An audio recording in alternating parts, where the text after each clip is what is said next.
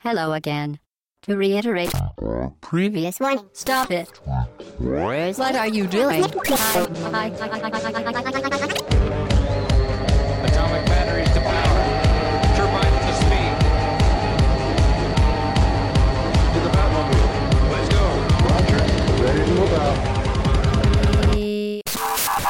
Au bas gauche droite.fr, le podcast session 21. Salut, c'est Chine. Nous sommes le 2 décembre 2012. Euh, deux jours après la sortie de la Wii U, au cas où vous voudriez réécouter ce podcast dans 10 ans. Euh, oh, donc autour de la table, pardon. J'ai Pipo, salut Pipo. Salut tout le monde, et dans 10 ans Nintendo sera mort sans doute. Peut-être, peut-être pas. Salut Hobbs. Salut Chine, salut tout le monde. Dans 10 ans, on sera en fin de vie des PS4 et autres, euh, et on se demandera si les consoles vont mourir. Euh, donc aujourd'hui, le sommaire. Donc nous allons parler donc, du DLC, du DLC pardon, de Mass Effect 3 qui vient de sortir. Euh, Hobbs nous fera le point sur THQ. Hein, Je le fais un peu à la No Life. Euh, nous parlerons donc évidemment donc de la Wii U, Bah, puisque mes deux amis Hobbs et Pipo, ceux-là sont procurés à la sortie en Day One. Ils nous parleront donc de la console et de deux jeux Nintendo. On va rester 100% Nintendo avec Mario et Nintendo Land. Nous finirons avec nos traditionnels brèves et nous commençons avec nos traditionnels, notre traditionnel débrief et c'est Pipo qui commence. Alors oui, suite à une remarque de Samizo Quay euh, la semaine dernière, je me suis trompé sur World of Illusion euh, où on n'attaque pas euh, avec des pommes ou avec des cartes, mais en mettant des coups de cap.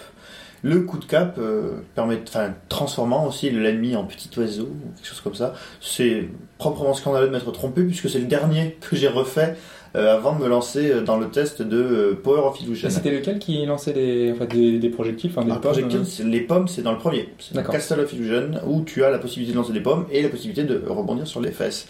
Tu ne peux pas rebondir sur les fesses dans World of Illusion. Tu peux juste balance, mettre des coups de cap.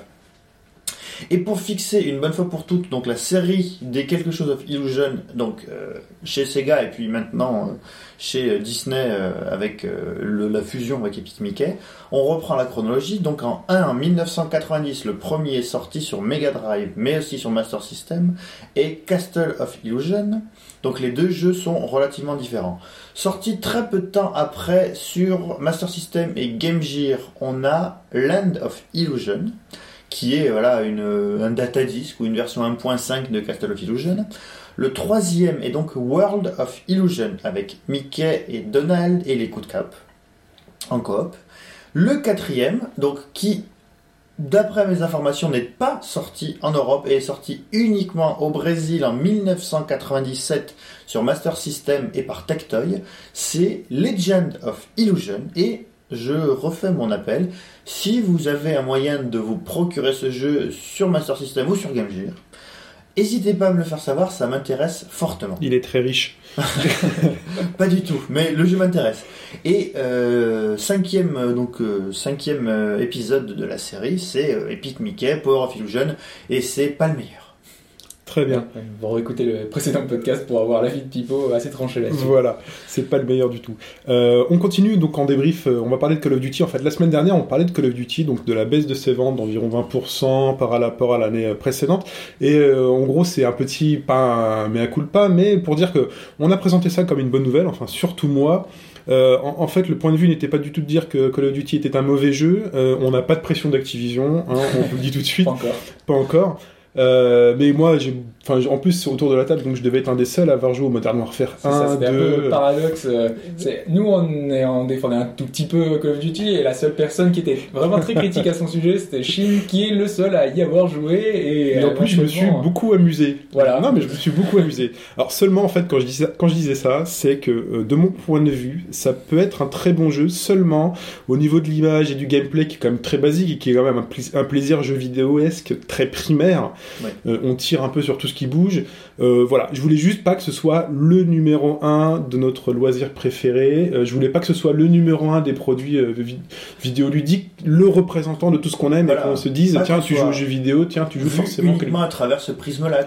voilà, donc si on pouvait laisser un peu la place à d'autres jeux, enfin voilà, vous, de toute façon, on contrôle pas les achats, mais voilà. De ne pas débarquer dans une boutique de jeux vidéo et que le vendeur euh, te dise tout de suite Ah ouais, euh, ça t'intéresse Call of Duty? Et que tu dis euh, non, pas du tout.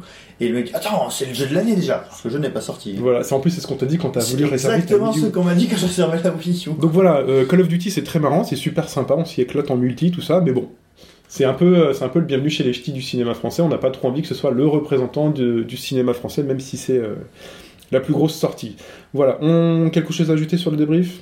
Très bien. Et on peut donc lancer notre premier extrait sonore du podcast du jour.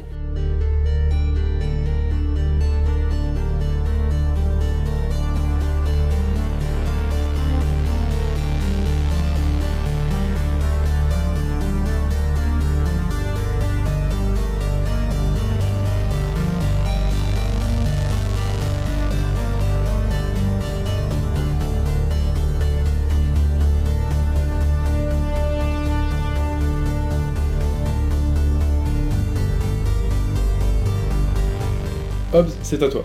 Eh ben, alors on va parler de ce premier DLC, ce premier non, ce deuxième gros DLC pour euh, Mass Effect. Euh, donc on avait un premier DLC qui s'appelait Léviathan, euh, qui était plutôt pas mal, qui coûtait 8 euros, qui revenait, qui nous donnait de nouvelles, nouvelles informations après une fin un petit peu décevante. Et là on a un premier nouvel épisode, un nouvel épisode en DLC, qui nous promettait pas mal de choses. Donc euh, ça faisait pas mal de temps que le jeu est sorti déjà. Euh, et euh, on nous indiquait qu'on allait pouvoir retourner sur Omega. Omega qui est une, un des endroits qu'on avait beaucoup apprécié dans les précédents épisodes avec Arya, qui est une personnage très chari- charismatique, qui est assez autoritaire, qui dirigeait Omega. Et, et donc ça nous promettait pas mal de choses. Maintenant, je vais le dire d'emblée, c'est pas le DLC que l'on attendait, parce qu'en fait, euh, ils ont voulu beaucoup mettre en avant euh, cette- donc ce, ce personnage-là parce qu'on ne pouvait pas jouer avec lui auparavant, on ne pouvait pas beaucoup interagir avec eux, avec elle. Euh, et donc, euh, vous pensez qu'on allait en apprendre beaucoup parce que là, Omega avait été pris en otage par Cerberus, qui était un peu le grand méchant dans ce Mass Effect 3. Alors attends, c'est euh, c'est un personnage que tu croises dans Mass Effect 3 uniquement ou tu le croises aussi Dans Mass Effect 2, en fait. 2, d'accord. Ouais. Donc, euh, du coup, on, on s'imaginait un petit peu plein de choses. Euh, Il y a quand même euh, enfin, pas mal de choses qui font que le personnage est très intéressant en lui-même quand on joue avec lui. Enfin, parce qu'en fait, donc, lance DLC, euh, quand on commence, on nous dit une petite introduction, on va pas pouvoir jouer avec nos euh, personnages habituels, on Mhm. commandera juste le commandant Shepard, et avec nous, on aura donc ce personnage, Daria, euh, plus quelques petits enfin un personnage euh, qui va revenir et qui s'appelle Nirin, qui est un petit peu la raison qui nous fait un petit peu acheter ce DLC, c'est-à-dire que c'est un personnage turien, turien c'est une des races où on n'avait vu que des mâles, entre guillemets, oui. que des personnages masculins jusqu'à maintenant, et on savait qu'il existait des personnages féminins dans cette race, mais on n'en avait jamais vu. Il faut bien qu'ils se reproduisent, euh, ces gens-là. Voilà, mais on savait pas. ils étaient très rares. Ah, c'est peut-être des escargots, enfin. C'est peut-être des escargots, ouais. Il y en a, il y a des, euh, des, des- des races hermaphrodites. Hermaphrodites. C'est difficile le dimanche matin à placer. Et, euh, et donc on en avait jamais vu et un petit peu l'attraction de ce DLC, voilà, la- le gros atout euh, c'était on va enfin voir euh, un, un- un personnage féminin. Ça fait un peu musée des horreurs ce que tu nous dis.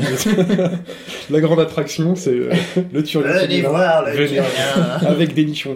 Allez, continue. C'est même pas tellement ça. Et donc euh, ce personnage-là est en plus euh, enfin, est bien introduit parce que c'est un personnage qui est enfin, très fort, charismatique, euh, qui est vachement bien foutu dans l'univers, qui est en plus euh, Arya, c'est un personnage euh, donc le personnage qui dirigeait Omega, euh, un petit peu sanguinaire, extrêmement dur, qui donc Omega c'est une planète avec normalement la contrebande, donc du coup c'est la débauche sur la planète, etc. Et Nirin, donc le personnage turien féminin, c'est l'opposé total. Donc c'est un personnage euh, qui veut que le bien pour tout le monde. Donc on aura toujours dans dans le déroulement de ce DLC un petit truc ambivalent entre ces deux personnages qui seront toujours euh, en train de s'opposer. Et nous, on peut choisir évidemment euh, lequel des deux on va un petit peu euh, soutenir tout le long de l'aventure. Et essayer de pécho, hein, faut pas se mentir non plus, quoi. Et c'est un petit peu dommage justement, c'est qu'il n'y a pas ce degré-là. En fait, Ah, on peut salaud Ils ont tué Mass Effect. Dans les précé- enfin voilà, dans Mass Effect, euh, normalement, voilà, on, on drague un petit peu tous les personnages, féminins ou masculins. D'ailleurs, euh, on peut être. On pouvait faire un- ça c'est fait une polémique hein, sur le 2, souci. ça avait C'est une polémique sur le 2. Il y avait même euh, dans le 2, enfin, on pouvait euh, donc euh, sortir avec un personnage guillemets alien. Donc euh, du coup, c'était un petit peu, il y avait eu des petites polémiques aussi à ce sujet-là. Donc est-ce qu'on pouvait sortir avec un alien? C'est un truc un peu bizarre. Euh, et donc euh, oui, donc on n'a pas. Parfois, parfois, les jeux vidéo posent de vraies questions. Le mariage pour tous pour les aliens, par exemple. Et, euh, et donc voilà, ce personnage, donc euh, on, on ne peut pas draguer aucun des deux personnages. On peut juste, voilà, il y a à la fin, euh, si on suit une certaine voie, on peut avoir un bisou d'un des personnages, d'un des deux personnages. Mais ça s'arrête là, voilà, c'est c'est très limite. le pote, c'était le DLC Mormon, en fait. hein. c'est un peu ça. Non mais voilà. Donc euh, et le DLC, euh, bon, on me dit comme ça jusqu'à maintenant euh, au niveau des personnages qui sont assez bien travaillés, qui sont euh, assez intéressants, qui ont une petite histoire avec un personnage un peu inédit, donc avec un nouveau personnage euh, Nuras, sur une planète où on pouvait apparemment apprendre des choses parce que sur Omega, donc euh, c'est une planète prise par les Cerberus comme je disais tout à l'heure, qui est euh, un peu notre grand ennemi, donc on pensait avoir apprendre pas mal de choses sur le scénar en plus. Ça, c'est ce qu'on t'a vendu. C'est ce qu'on nous a vendu. c'est ce que, c'est c'est ce que tu C'est aussi ce qu'on imaginer. espérait. D'accord. Parce qu'on nous avait dit que c'était le plus gros DLC qui arrivait, c'est aussi le DLC le plus cher, Mhm. euh, donc il coûte euh, 12 euros sur PC. Euh, sachant que j'ai acheté le jeu 9 euros en, en réduction euh, sur euh, Origin il y a quelques, euh, quelques semaines, ça fait un peu mal quoi. J'ai payé le, le DLC plus cher que le jeu. Et, euh, et voilà, donc on, se disait, euh, surtout qu'on nous avait dit qu'il y avait beaucoup plus de scénaristes qui, étaient, qui avaient travaillé sur le jeu, sur, le, enfin, sur ce DLC là.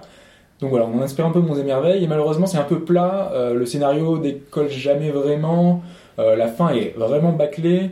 Euh, Encore une fois, ouais. Beaucoup de fins ils ont un problème avec les fins. Non, je, pense que vraiment là ils ont eu un problème de deadline et ils se sont dit qu'il fallait terminer là et du coup on sent que c'est un peu rushé la fin, euh, ça arrive un peu un peu net. euh, c'est pas tant sur euh, sur un problème là euh, dans Mass Effect le- la fin de Mass Effect 3.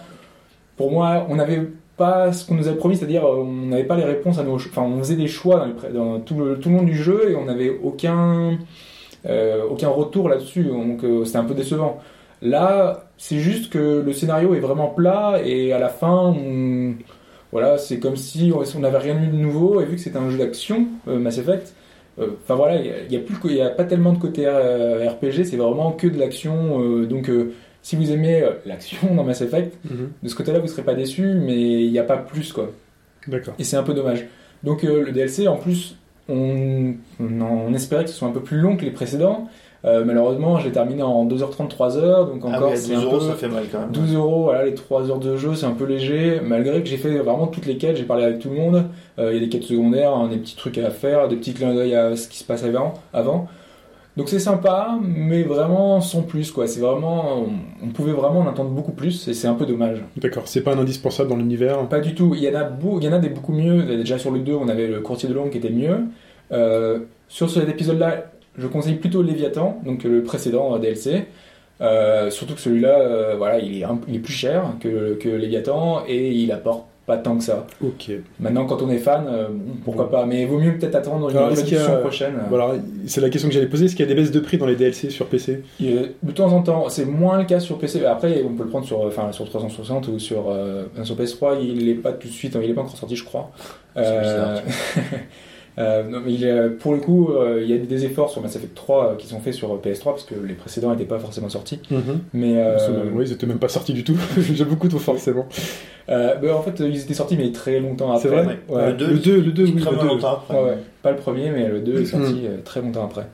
Voilà, donc euh, voilà, si, si vous pouvez, enfin vous vous en passez, euh, attendez une baisse de prix, euh, une réduction. euh, voilà, euh, sur 360, il y a souvent des petites réductions moitié prix dans les Deal of the Week, des petits trucs comme ça. Donc, vaut mieux attendre comme ça que l'acheter tout de suite. C'est un peu prématuré, je pense. Très bien, C'est pas indispensable. très bien, merci. Et bah, je te laisse enchaîner sur THQ. Ouais, alors en fait, on voulait revenir un peu sur la santé d'un éditeur un petit peu important dans le monde des jeux vidéo. Et en fait, on a, on savait que THQ était en, était en difficulté. Euh, chez la concurrence, certaines personnes annonçaient même que euh, la boîte allait disparaître sous peu, vraiment très prochainement, d'ici la fin de l'année. Euh, C'était le PDG de TechQ qui avait, qui, avait dit ça, qui avait dit ça, qui passerait pas l'hiver, pour reprendre une expression footballistique. Euh, et ça s'était un petit peu confirmé parce qu'on avait eu les premiers chiffres de vente décevants de Darksiders 2, Ouais. Euh, alors qu'ils comptaient beaucoup dessus. Euh, et donc, euh, à l'issue de ça, début novembre, on avait eu des news comme quoi ça allait très mal, très très mal pour THQ. Du coup, plusieurs jeux avaient été rep- repoussés. On avait eu les RPG South Park, euh, qui fait partie des grosses attentes pour 2013. Ah oui, fait par Obsidian, ouais. Ouais. Ah oui, c'était une des grosses annonces de, de ce E3. hein. C'est ça. Donc euh, il y a beaucoup de monde qui l'attendent vraiment. Ah oui, parce qu'il avait l'air assez prometteur en plus. Hein. Et il a été repoussé. Euh, oui, il a l'air prometteur. Il y a la, la suite de l'excellent FPS Metro euh, 2033, euh, qui donc Metro Last Light, Last Light, ouais. qui va sortir l'année prochaine et qui a été repoussé. Euh, la suite euh, du non moins excellent euh, Company of Heroes, qui était le STR PC, qui est vraiment très bon, qui a Mhm. également été repoussé. Euh, on a appris également que la collaboration avec euh, Guillermo del Toro, qui était pour Insane, qui était une- censé être une trilogie, avait été annulée, enfin annulée, voilà. Donc euh, du coup, euh, on a appris d'ailleurs cette semaine, pour faire un petit aparté, que Guillermo del Toro avait trouvé un nouvel éditeur, a priori. Euh, donc il a dit qu'il avait présenté le projet à un éditeur et direct ils ont signé derrière. Donc on ne sait pas encore le nom de de l'éditeur, mais a priori le jeu devrait se À faire. tous les coups, c'est Nintendo qui, après Bayonetta, a décidé de sortir du Guillermo del Toro. Pourquoi pas, mais ça m'étonnerait. Euh, et, euh, et derrière, on avait aussi appris que vu que la santé financière de THQ était très, euh, comment on peut dire ça, Vacillante. vacillante, ouais, exactement, c'est le mot que je cherchais. Euh, ils avaient fait appel à une société de conseil et d'audit euh, chargée d'analyser un petit peu la, situa- la situation. Qui de- coûte extrêmement cher et qui va encore plus les tomber. c'est ça qui est génial. Bah ouais, mais le but c'est derrière, c'est d'essayer de trouver, C'est d'optimiser, voilà, ouais. de, de faire une stratégie euh, pour euh, essayer de, parce que là vraiment c'était sur le court terme, hein. ils étaient, euh, ils ont une échéance, il y a la- les banques qui demandent de payer et si tu peux pas payer derrière, voilà, c'est Mm. c'est la fin quoi. Euh, donc euh, bah, ils ont essayé de trouver des solutions et une de ces solutions, euh, bah, déjà ça a été de- d'avoir un nouveau prêt euh, de la, de la, d'une banque. Sympa. Donc jusqu'à jusqu'au 15, de- 15 janvier 2013, ils n'auront pas de soucis de ce côté-là. Ils auront en fait une banque qui les protège d'actions en justice jusqu'au 15 janvier 2013. Donc là, toutes les ventes jusqu'à la fin de l'année peuvent espérer les leur faire prolonger un petit peu le- la durée. On se dit peut-être que les ventes euh, de Darksiders 2 euh, se vendront, enfin le jeu se vendra un peu plus Sur Wii U, Sur parce qu'il vient de ouais. sortir par exemple sur Wii U. Bon, sur Wii U, pourquoi c'est un pas. des rares jeux. Et, et si c'était juste une simple. euh, plutôt que de faire de la pub pour Noël, ça coûte cher de faire de la pub pour Noël. Juste de dire achetez nos jeux, les mecs, ça pourrait nous sauver, quoi. Ben, en fait, c'est plus ou moins ce qu'ils ont fait avec. euh, donc, je sais pas si vous avez vu cette semaine euh, l'annonce. euh, donc, en fait, d'habitude, on a les Humble Bundle Ouais. qui sont un petit peu des jeux indépendants euh, qui sont mis en avant un petit Mhm. peu avec euh, le côté aussi on, on donne pour les offres caritatives, hein, parce qu'une partie de, on peut choisir de donner euh, puis le, pour les offres le- puis le grand principe des Humble Bundle, c'est euh, vous payez ce que vous voulez. Ouais. C'est ça. Donc, on donne euh, ce qu'on veut pour, euh, bah, voilà, pour soutenir un petit peu la scène indépendante- indépendante et les offres caritatives. Et, et cette fois, ce n'est pas des jeux indés qu'on a eu, mais on a eu droit à des jeux THQ. Oui. Donc euh, Le Humble diront THQ euh, que euh, les offres caritatives c'est THQ, hein, c'est pour sauver THQ. Mais, mais voilà, donc une des, une, voilà, une des, un, une- un des moyens qu'ils ont, qu'ils ont trouvé, en fait, une des idées euh, qu'ils ont mis en place, c'était de, euh, voilà, de mettre en avant bah, donc, les licences THQ. Donc on parle dans ce pack euh, donc, euh, pour lequel on peut donner ce qu'on ce qu'on veut. On a du, du Company of Heroes. Du très bon jeu. Hein. Très très ça, très bon jeu. En RTS, c'est énormissime Ouais, donc on a le Company of Heroes avec euh, ces deux extensions qui étaient sorties. Mhm. Euh, on a Darksiders qui était plutôt bon. On va pas dire excellent, mais qui était bon. Ah, c'est un bon jeu. Plutôt bon quand même, Voilà. on va pas le cacher. ouais. Euh, donc on avait euh, également euh, Red Faction Armageddon, qui est un titre un peu plus en, enfin voilà, qui est un peu moins bon, mais on va dire qui était amusant avec le côté de destruction où on peut tout détruire euh, dans, le, dans les décors. Euh, on a Metro 2033, donc comme on l'a dit tout à l'heure, qui était un bon, un bon titre également. Et qui a surtout un jeu d'ambiance. C'est ça. Les C'est très couloir, c'est très Mais l'ambiance est vraiment pas mal. C'est ça, avec un monde un peu post-apocalyptique où on se balade dans des souterrains. Voilà. Dans le métro. Et- Dans le métro. Voilà. Tout simplement. hein. Alors, pour vous dire à quel point c'est violent, c'est place de Clichy à 17h tous les soirs, c'est pareil. Et, euh, et dans les, oui, on a le droit également aux bandes son des jeux. Euh, C'est un peu une habitude dans ces packs-là. C'est plutôt pas mal parce que ces Ouais. jeux-là ont une très bonne ambiance euh, sonore. Donc ça nous, ça nous donne en- envie aussi d'avoir ces jeux-là.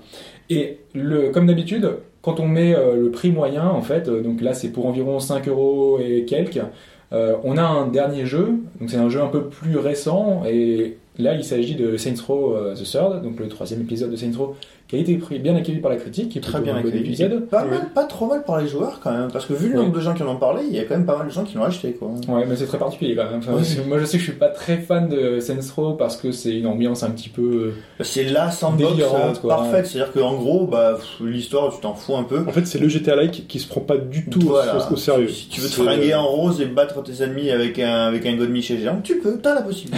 Tu fais vraiment ce que tu veux. Voilà. C'est ça, mais bon, c'est. ouais, c'est- moi, je préfère des ambiances un peu plus, euh, on va dire, euh, réalistes, Mhm. un peu plus avec une histoire, un scénario.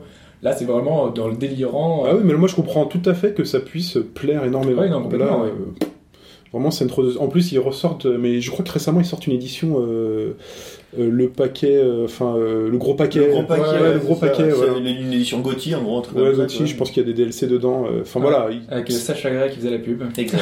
Donc euh, non, non, Pour montrer à quel point c'est second degré, euh, tout ça. non, non, c'est troisième vraiment- degré carrément. Oui, oui. C'est une licence très vendeuse. Hein. Chez eux, on n'a pas les chiffres. Mais... Mais c'est c'est vrai que, enfin, en termes de. Alors, c'est marrant, THQ, parce que je sais pas si vous vous souvenez, mais à l'époque de la Super Nintendo, de la Nintendo de Super Nintendo, les jeux THQ, c'était souvent des jeux à licence, c'était ça. souvent de la merde. Hein, on va pas se le cacher. Un jeu fait par THQ, euh, franchement, ça faisait rêver Non, ça personne. à vraiment pas une bonne hein. image Voilà, ouais.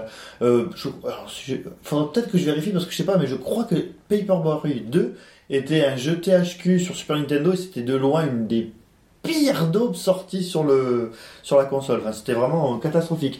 Et là, bon, bah, ils ont décidé vraiment de.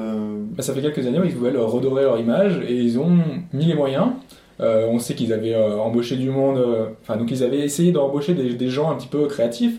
On avait Patrice Desilets qui avait travaillé sur Assassin's Creed et sur le reboot de Prince of Persia, donc c'était sur le, les sables du temps.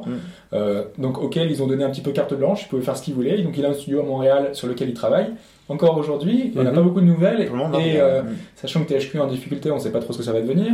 Euh, on avait euh, Turtle Rock, le studio qui est créateur de Left 4 Dead, donc qui était parti de Valve et euh, qui ont fondé, donc, enfin, qui ont leur propre studio et euh, auquel le jeu va être édité par euh, THQ. Euh, bah, on avait Guillermo del Toro hein, qui avait Aussi. signé un accord pour ça. Donc voilà, ils avaient euh, pas mal de, de- de gros jeux en projet. On a le RPG South Park, on a pas mal de choses comme ça qui font que la, la boîte euh, bah, a essayé de faire des- de la qualité. Bah, elle a des choses à vendre en plus. Hein. Bah oui, Donc, euh, Exactement. C'est ça qui est d'autant plus étrange. C'est qu'ils ont vraiment beaucoup de choses à vendre. Ils ont des gros projets euh, fou, connus. quoi, le, le RPG South Park, c'est vrai que, enfin, je me souviens des retours de l'E3, tout le monde l'avait trouvé génial, avoir plus l'humour South Park et un système de jeu tout sauf euh, bête, quoi. Puis fait par Ocean, forcément En plus, derrière, euh, On c'est sait qu'il y a du gage niveau, de qualité. quoi. quoi. Bah oui. Et ben donc, ce, ce bundle, euh, en plus d'être un vrai succès, hein, parce qu'ils ont levé euh, 3 millions, euh, donc euh, il y a eu 500 000 personnes, 500 000 contributeurs euh, qui ont acheté ce pack. Donc pour 3 millions, ça fait 6 dollars par, par personne. En environ, ouais. ouais. Donc les gens donnaient quoi, même pas un dollar par jeu finalement. Bah ça. Il y avait plus de 6 jeux hein, dans le, dans le, pack. ouais, ouais. Donc, donc, euh, du coup, euh, au final, déjà, c'est une grosse somme. Maintenant, euh, il y a une partie qui est partagée aussi, enfin, une partie qui est, qui est partie pour les, les offres caritatives. Hein, donc, Mhm. on ne sait pas trop comment et comment c'est réparti tout ça. On ne sait pas trop si, si THQ aura beaucoup d'argent. Malgré tout, enfin, 3 millions, c'est une grosse somme, mais c'est pas non plus, enfin, à l'échelle de THQ et des dettes qu'ils ont, on sait que c'est pratiquement 50 millions qui, qui, qui doivent rembourser.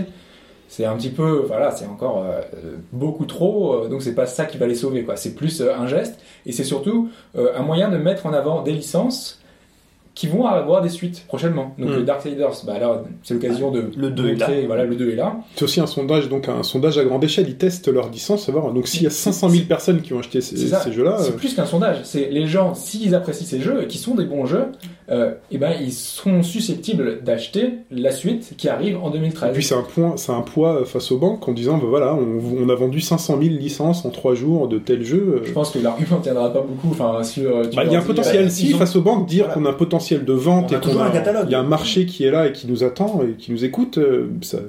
Après, le prix est peut-être, était peut-être voilà, un peu trop bas, euh, c'est peut-être trompeur, mais euh, voilà, c'est pas une entreprise qui, qui, a, qui a rien dans les poches quand- en Ouais. termes de projet. C'est surtout ça hein, qui fait la valeur d'une, d'un- d'une entreprise, c'est ses projets, c'est son les catalogue de licences, voilà. En tout cas, après cette, euh, après cette annonce, euh, en bourse, euh, ça a été accueilli vraiment positivement. Sur les 5 derniers jours, l'action a pris 141%. Bah, voilà. Ah Voilà, ouais. c'est exactement Donc ce c'est que un je petit disais. peu Mm. énormissime.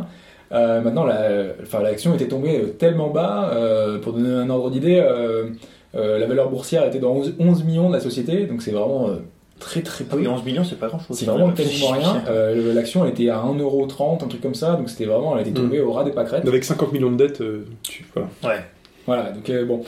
Et, euh, et donc voilà, donc là c'est un petit peu un produit d'appel, hein, et on va voir si ça peut avoir un, un impact sur, sur la suite de THQ qui a vraiment des échéances très. Voilà, euh, qui arrivent vraiment à court terme. Euh, Mm. Là, au 15 janvier 2013, déjà, est-ce qu'ils auront trouvé des solutions Euh, On sait qu'ils essayent de trouver un une espèce de chevalier blanc, hein, quelqu'un qui pourrait les racheter, qui pourrait euh, bah voilà, rapporter des sous. euh, Un investisseur. un investisseur, effectivement.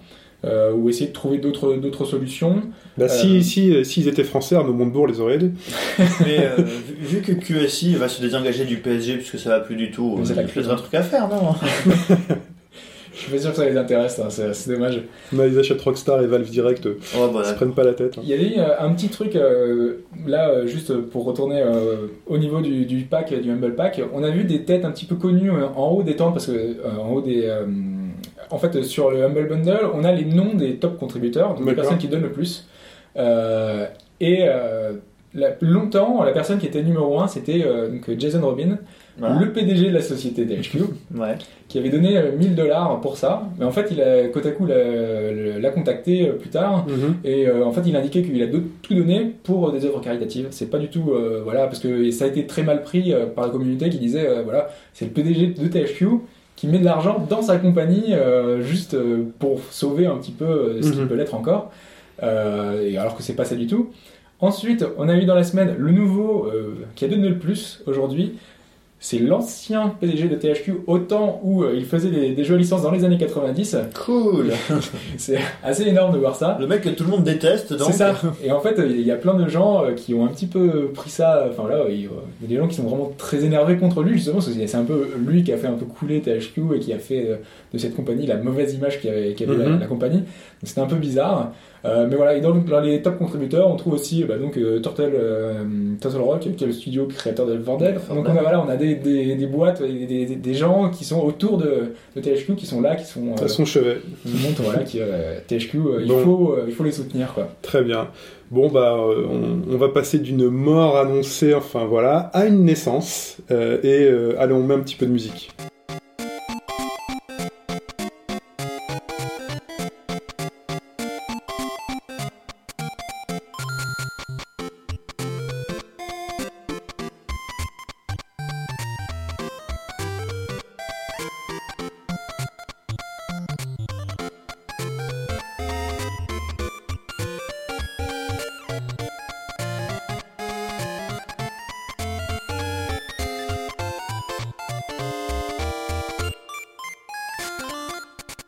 C'est Pipo qui a appuyé sur le bouton on pour la première fois de la Wii U. De la Wii U, et donc vous avez reconnu, euh, après une heure et demie de mise à jour, euh, la petite musique de Nintendo Land qui est un peu le, le navire amiral euh, de, des possibilités qu'offre la console que Hobbs et moi-même nous sommes procurés. euh, Alors, vous avez pris quel pack? Vous avez pris le même? Ah, moi j'ai pris le pack Nintendo Land, je crois ouais, que c'est le à même. 30, Toi le aussi. 32 gigas. Alors, combien vous avez payé? Euh, 349, c'est ça? Moi j'ai payé 315 euros. 315 Ah. chez qui? Allez, on... Chez Carrefour en fait. Chez euh, Carrefour. Et et moi toi chez Micromania. Ben voilà, il fallait aller chez Carrefour. là.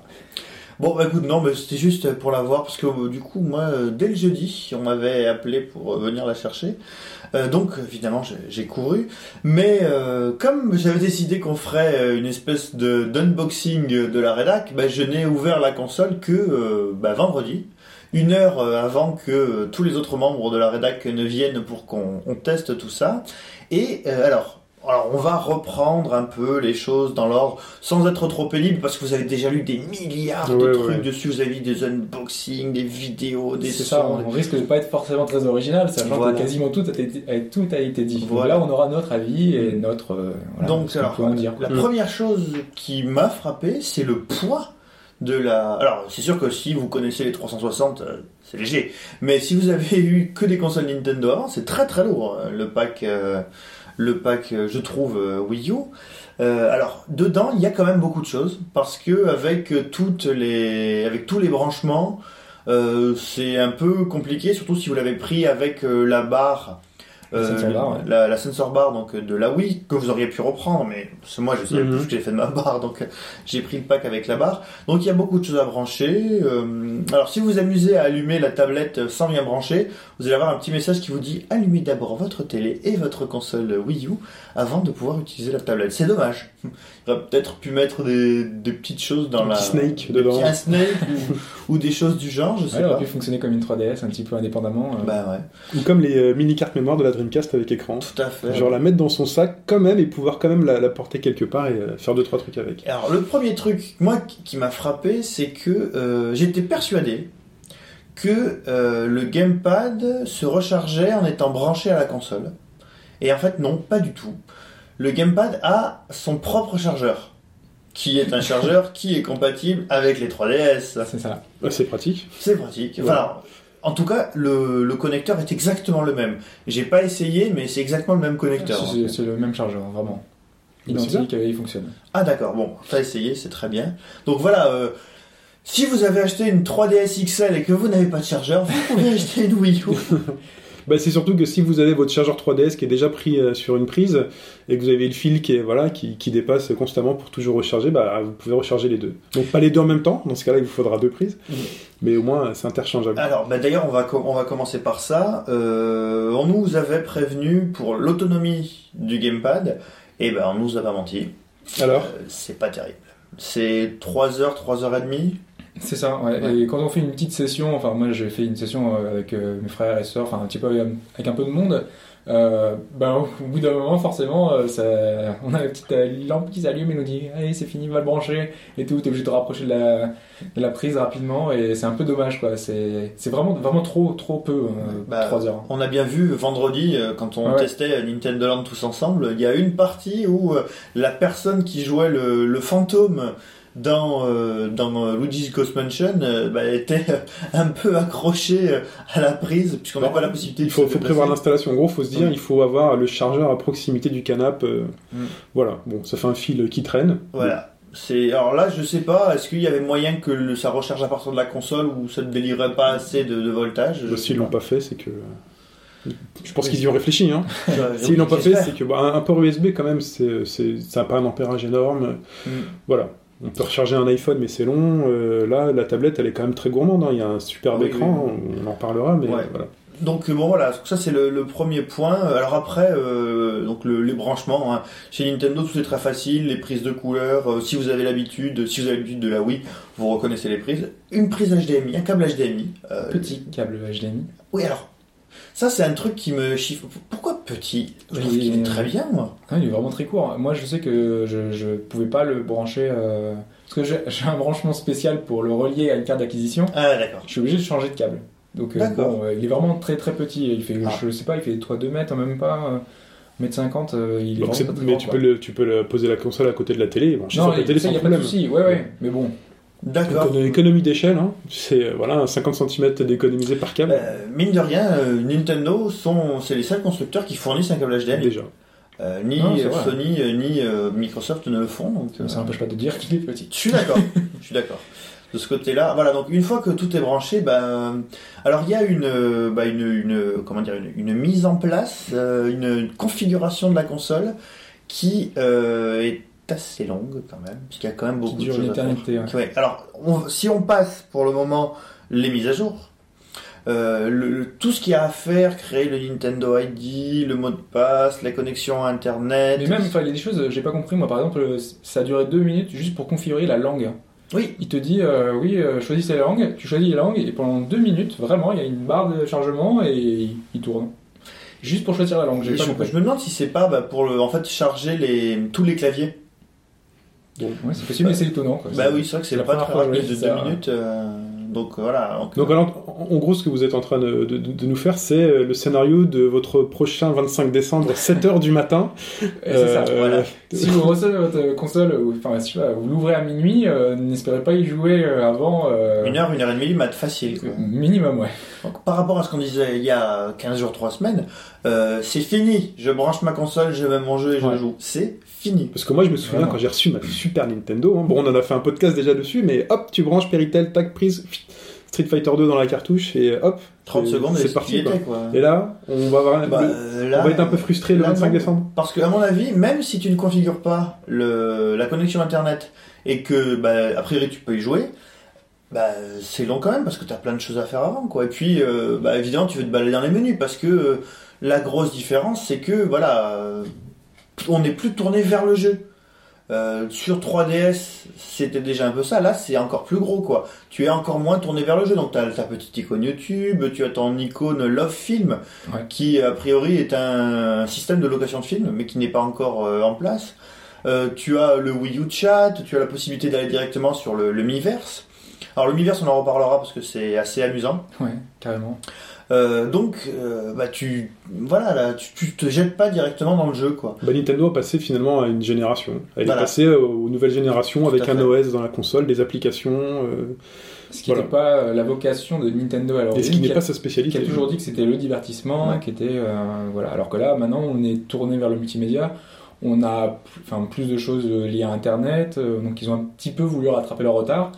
Et il y a eu quelques couacs. On va en parler, mais Et alors.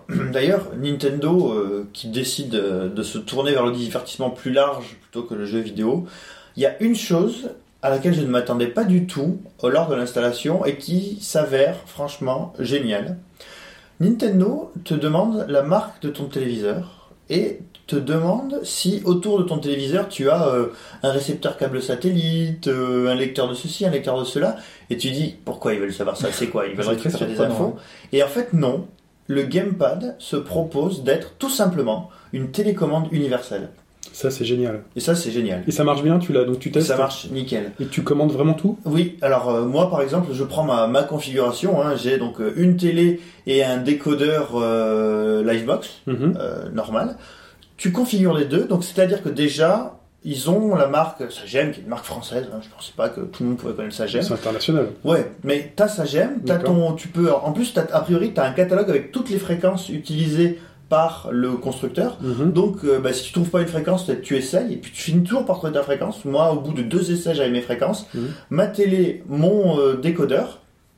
Et du coup, à partir de mon gamepad, bah, je peux euh, changer toutes les sources de la télé, euh, changer euh, les chaînes ou le son. Et ça se euh, passe euh, sur l'écran, t'as des Alors, boutons, des touches de, oui. de- de numéros pour les Sur chaînes. l'écran, en fait, bah, tu as les, donc, un pavé numérique pour les numéros de chaîne.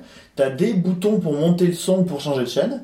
Et euh, si tu as, alors donc ça c'est si tu as le décodeur plus la télé. Mhm. Et après la télé, en fait, c'est un c'est un encart à l'intérieur où tu as deux boutons. Le bouton source. Alors là, on sait que c'est super important parce que euh, une des des intentions de Nintendo, c'est que la télé peut servir à autre chose que pour le jeu maintenant avec l'écran du gamepad. Tu as la touche source, donc voilà, bah, tu tapes sur la touche source, tu envoies la télé pour quelqu'un qui veut le Et regarder. tu switches facilement Voilà. d'un périphérique à l'autre? Sans aucun souci. Ça Sans- c'est important euh, de, de ça. Moi j'ai quatre équipes, moi j'ai quatre télécommandes sur ma tableau. Toi, Hobbs, tu tu t'es utilisé, t'as essayé la, cette télécommande J'ai pu utiliser, ouais, j'ai pu switcher de, enfin, directement de TV à, à, à ma plateforme de jeu, donc à, à ma Wii U, et ça, ça marche vraiment bien. Bon, bah, le C'est- souci c'est que c'est bon, euh, il y a quand même l'autonomie.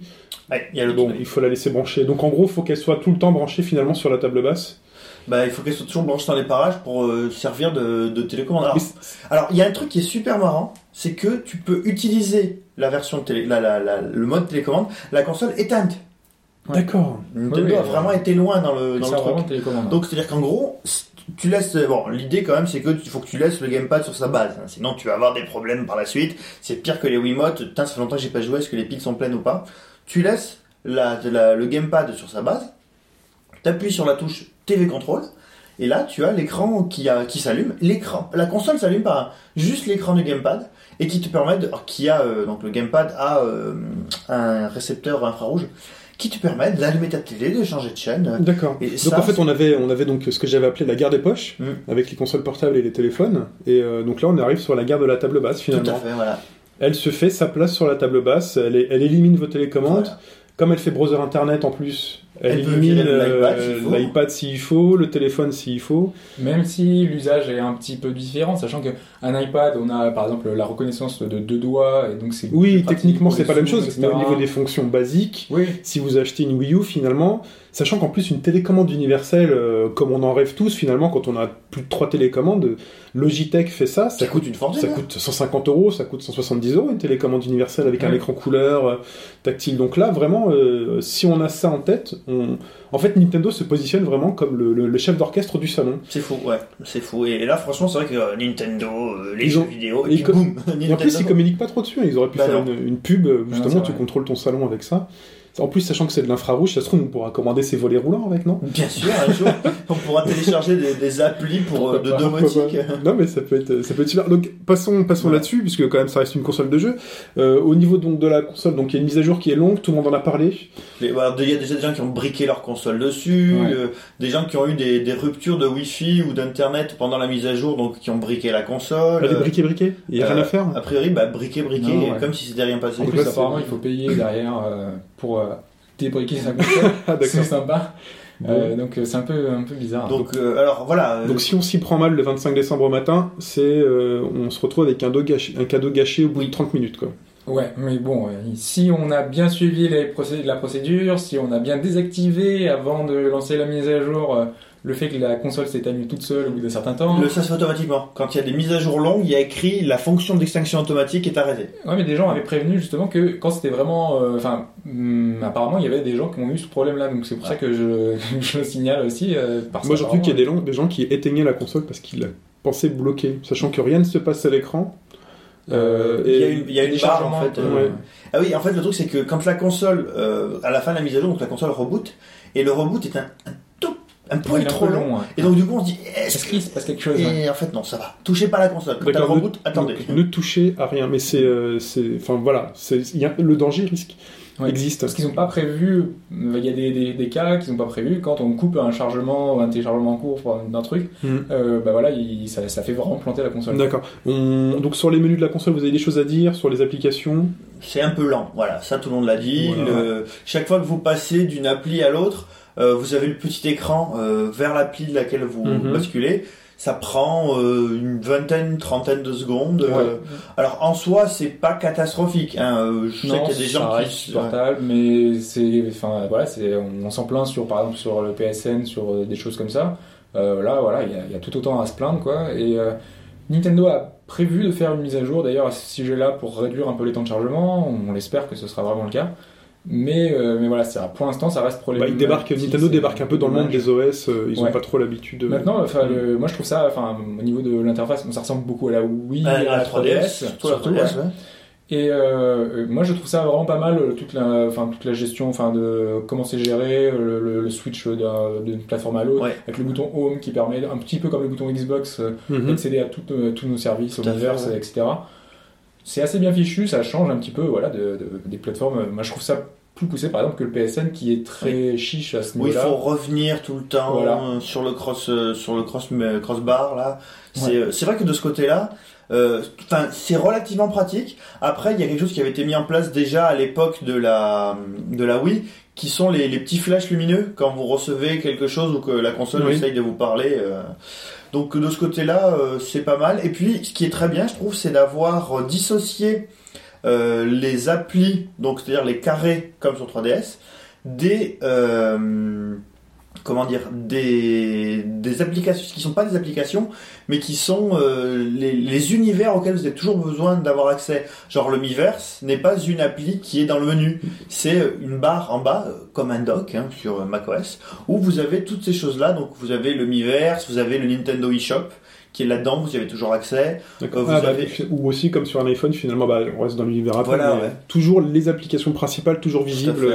D'accord. Bah justement, on, on va accélérer un petit peu. Et euh, tu nous parlais du Miiverse. Oui. Et je pense que vous avez des choses à dire sur le Miiverse. Alors, bah, je vais laisser Hobbs en parler parce qu'il s'est éclaté euh, sur cette Alors. histoire de Miiverse. Non, vous êtes euh, donc, on- donc le principe, hein, c'est un- une espèce de, de forum géant où en fait chaque jeu a son, son univers, Sa euh, communauté. sa, sa communauté, c'est ça, le mot exact de Nintendo. Et donc euh, dans chaque communauté, euh, on peut donc rentrer dans la communauté et voir un peu tous les messages qui ont été mis en relation avec, avec le jeu. Euh, donc chacun peut publier un, un mot, donc soit par texte, hein, donc on a un petit clavier numérique qui, apparaît, soit par dessin en fait. Et donc vu qu'on a notre petit stylet, stylé euh, repris de la 3DS d'ailleurs. Oui, d'ailleurs, qui est le même stylet que la 3DS. Oui. Donc ça, c'est c'est bien. C'est aussi de l'économie d'échelle de la part de. Nintendo, mais c'est super bien. De la 3DS XL, hein, attention, c'est pas le, c'est pas celui en fer. euh, Oui. voilà. Et, euh, et donc avec, euh, avec ce petit stylet, eh ben, on peut faire pas mal de choses. Moi j'avais déjà dit euh, à l'occasion du podcast où on avait parlé un peu de la Wii U et de ce qu'on espérait voir, euh, du, de, un peu de la révolution qu'est ce stylet parce que on peut faire vraiment euh, énormément de choses avec ça. Et au final, eh ben, on voit qu'il y a toute une communauté qui s'amuse Oui. et qui, euh, qui, qui est hyper active. Il y a- Qui est créative. qui est créative. euh, et au final, on retrouve bah, des tonnes de dessins, des tonnes de messages, des tonnes de qui sont vraiment mais les, les dessins. Il y a des choses qui sont vraiment super bien Des fichues. choses magnifiques. Enfin, j'ai l'impression, là, tu, donc, tu nous as mis des images sur le, le forum Ouais. que vous pouvez aller voir. Euh, dans le topic euh, Wii U, Wii U, euh, voilà.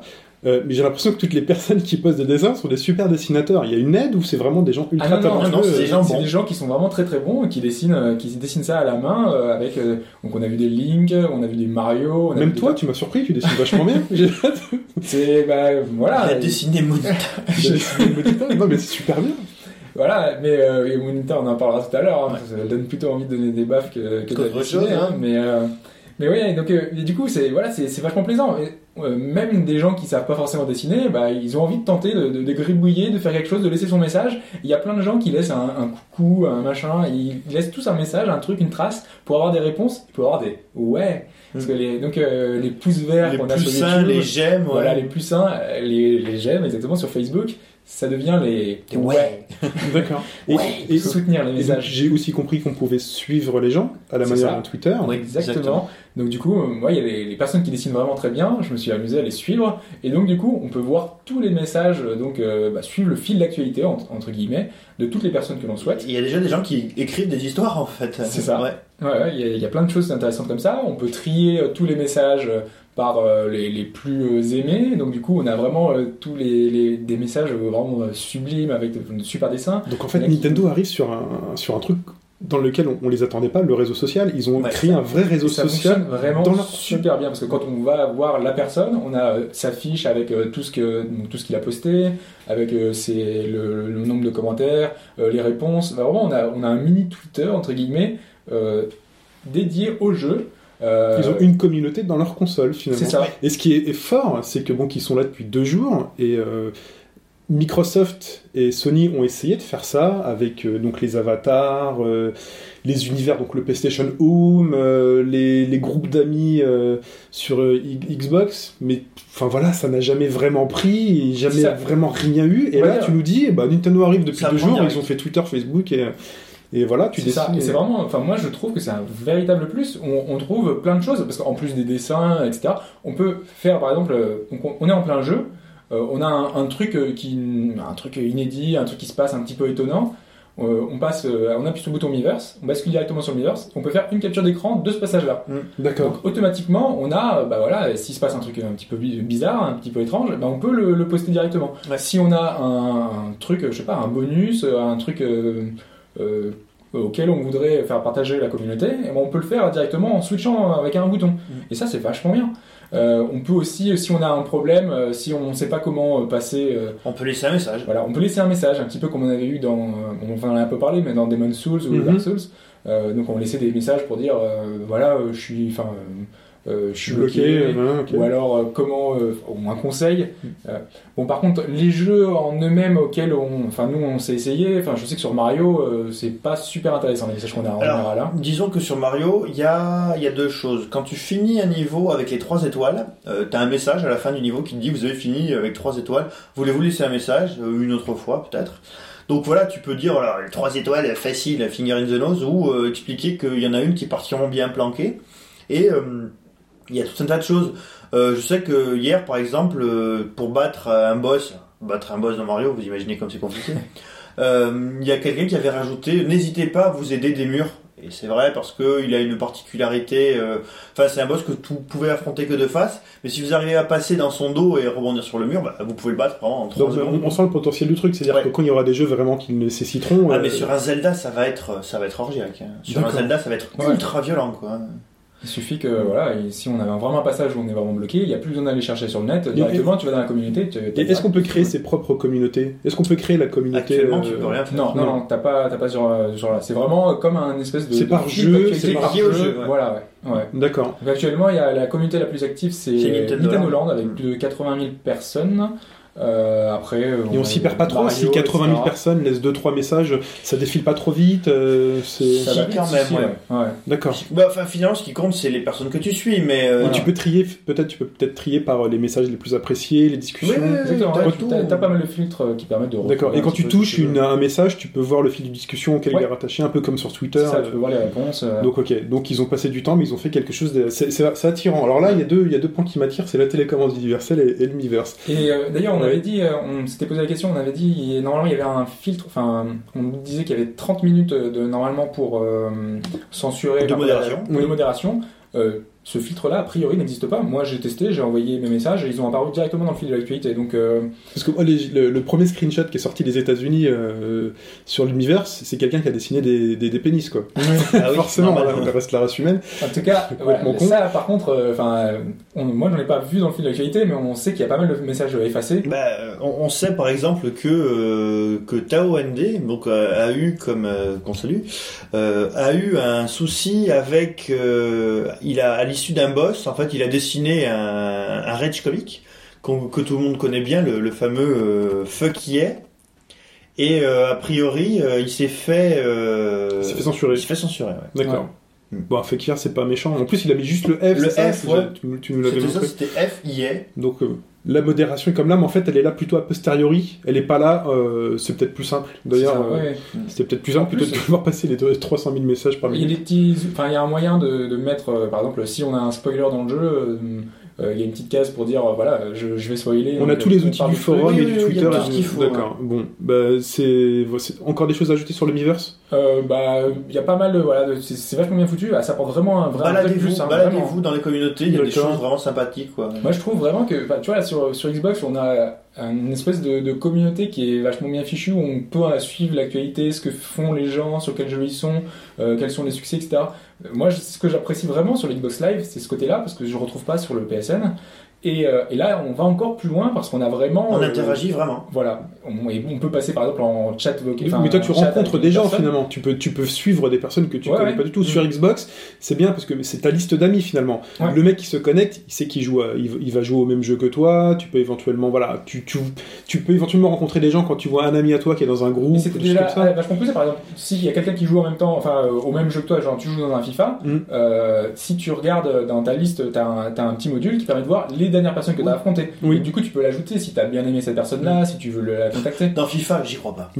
Mais ça fait pas, très, ça fait pas très réseau social dans Voilà, le réseau là social c'est qu'on encore connaît. plus euh. poussé. Moi je sais, exemple, je, là depuis hier, euh, je suis une espagnole qui met plein de petits messages, euh, enfin vachement sympas sur, euh, sur les jeux et tout, et donc je me dis euh, pourquoi pas, enfin je, je vois ce qu'elle raconte et tout. Et Donc a- en fait, sympa, Nintendo est en train de souder les gens autour de sa console Ouais. finalement. C'est ça Ouais. qui est, la, c'est ça la- qui est la fort. communauté, la communauté, enfin voilà, bon, ça fait deux jours, hein. Ouais. mais la communauté vit déjà et Non mais la, communauté Nintendo elle existe depuis Oui, décennies bon, de, toute manière. Donc là elle, elle- est là, elle a un endroit finalement Ouais. pour se renforcer.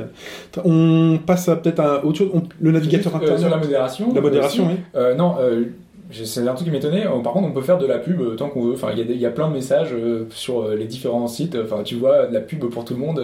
Bah, c'est assez étonnant, Notre quoi. premier message, c'était quasiment plus ou moins de la pub, mais bon. Ouais, ouais, mais c'est c'est étonnant. Quoi. En fait, il laisse passer ça. Donc, ça, ça me paraissait un petit peu. Pourquoi pas? Bah. Tant qu'on fait pas de la pub pour le Doritos, ça, ça, ça va. Le navigateur internet, on l'a essayé. Il est, euh, bah, pour moi, correct, moi, je trouve. Pour ouais. moi qui l'ai essayé, euh, ça en fait pour moi le meilleur navigateur internet de salon télé. euh, Ouais, il y a juste le zoom qui me. Bah, Avec le stick droit, Le ouais. truc qui est bien, c'est que tu peux, euh, si tu montes une vidéo, tu balances la vidéo sur l'écran, Mm. et toi, à côté, tu fais autre chose.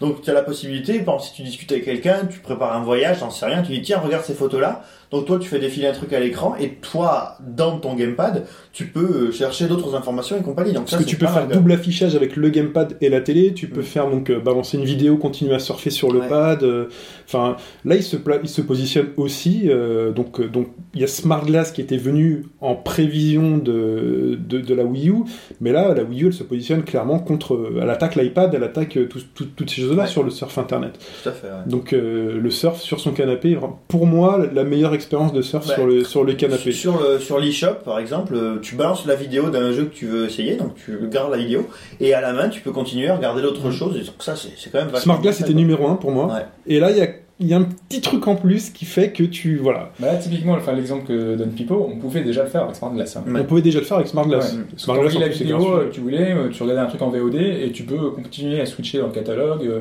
voir ce que tu veux à, à côté. Donc euh, bon, ça- Voilà, c'est- mais là, c'est possible, le, hein. je sais pas, moi cet aspect grand écran, euh, c'est un peu tout en même temps. C'est ça qui fait la C'est force ça de qui la est- c'est- Disons ça que voilà. Nintendo a bien pris le virage de la nouvelle génération, en rajoutant en plus sa patte Nintendo et sa communauté Nintendo. voilà, Ouais. il, se, il se positionne dans le salon comme a voulu le faire Sony et Microsoft euh, auparavant et Apple encore aujourd'hui.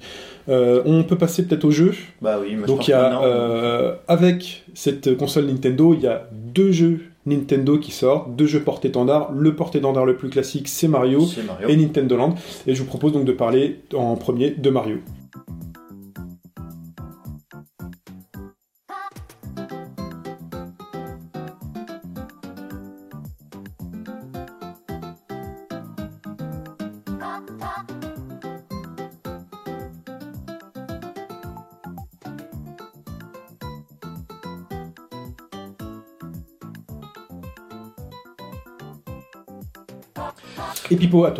Donc, euh, sur euh, New Super Mario Bros.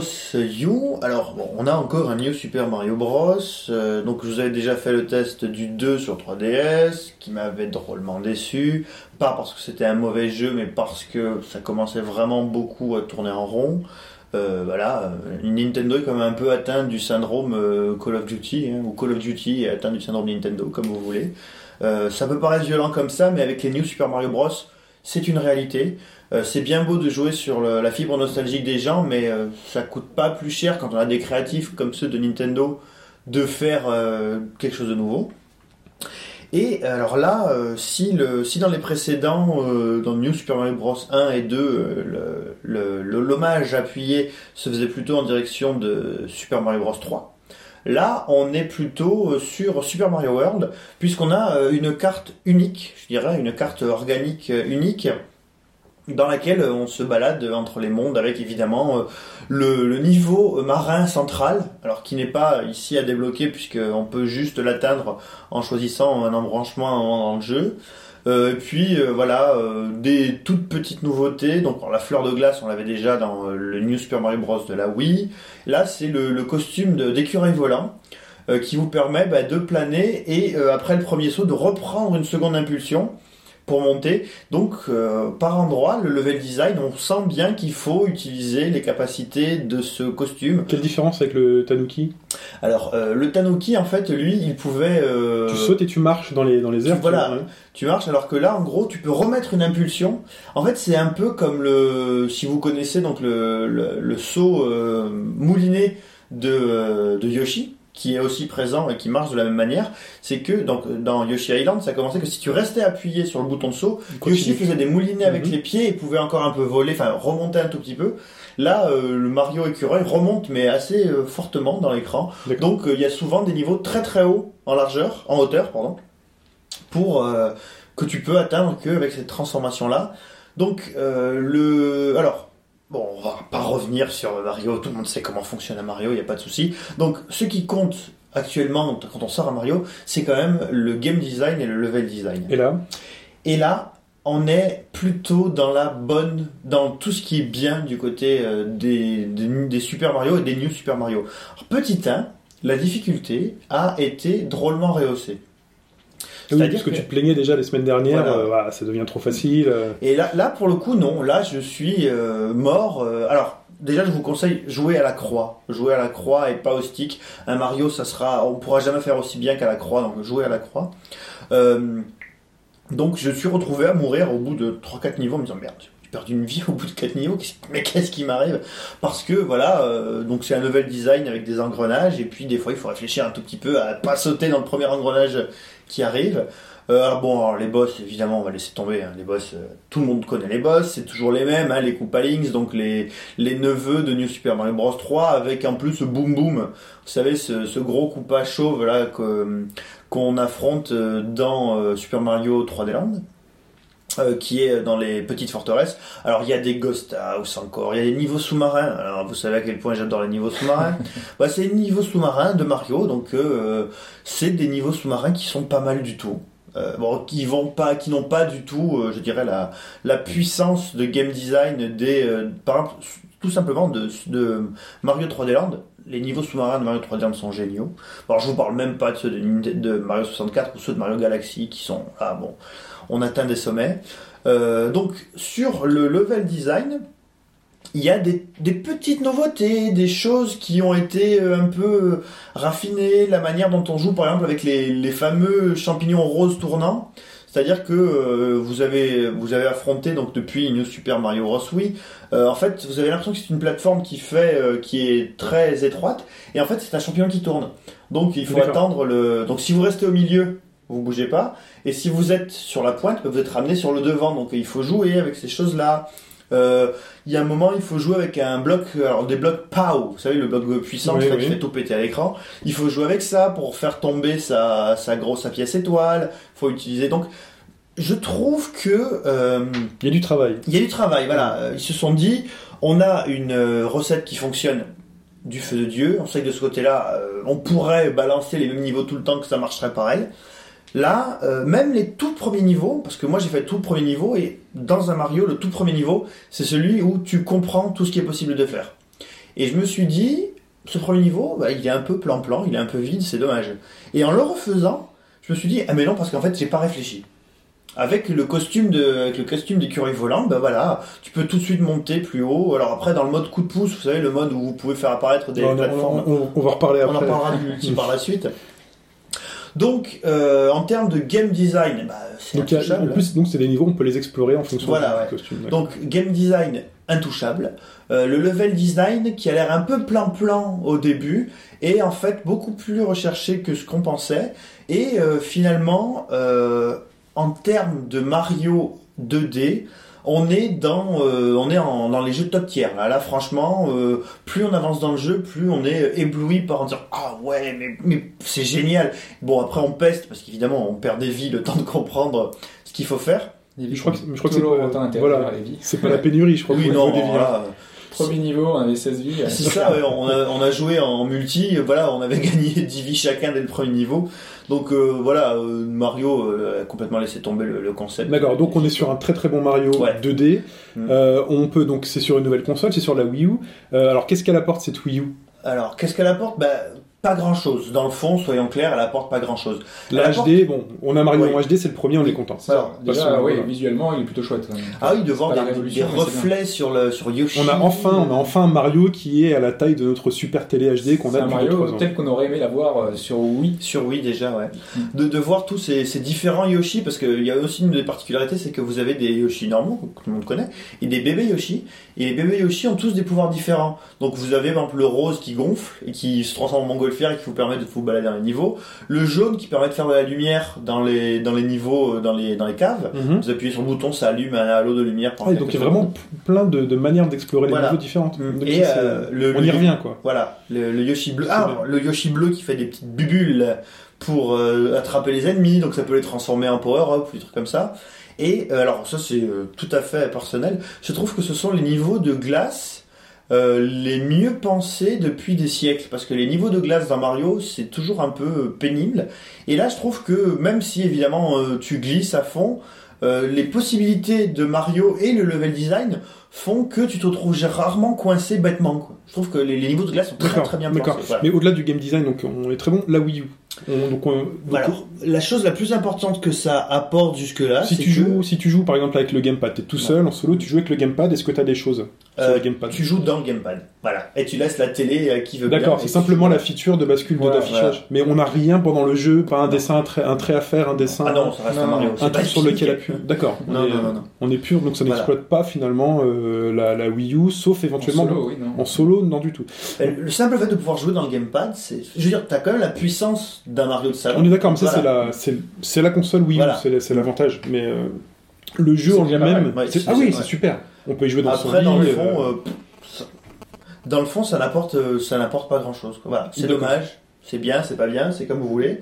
Mais Non, euh, on aurait voilà. peut-être pu attendre euh, de Nintendo, justement, c'est une nouvelle console, c'est un jeu Day One, euh, on aurait pu attendre peut-être des features, euh, comme quand on sort un Mario sur DS, euh, bon voilà, t'as une feature sur, la- sur l'écran du bas. Mm.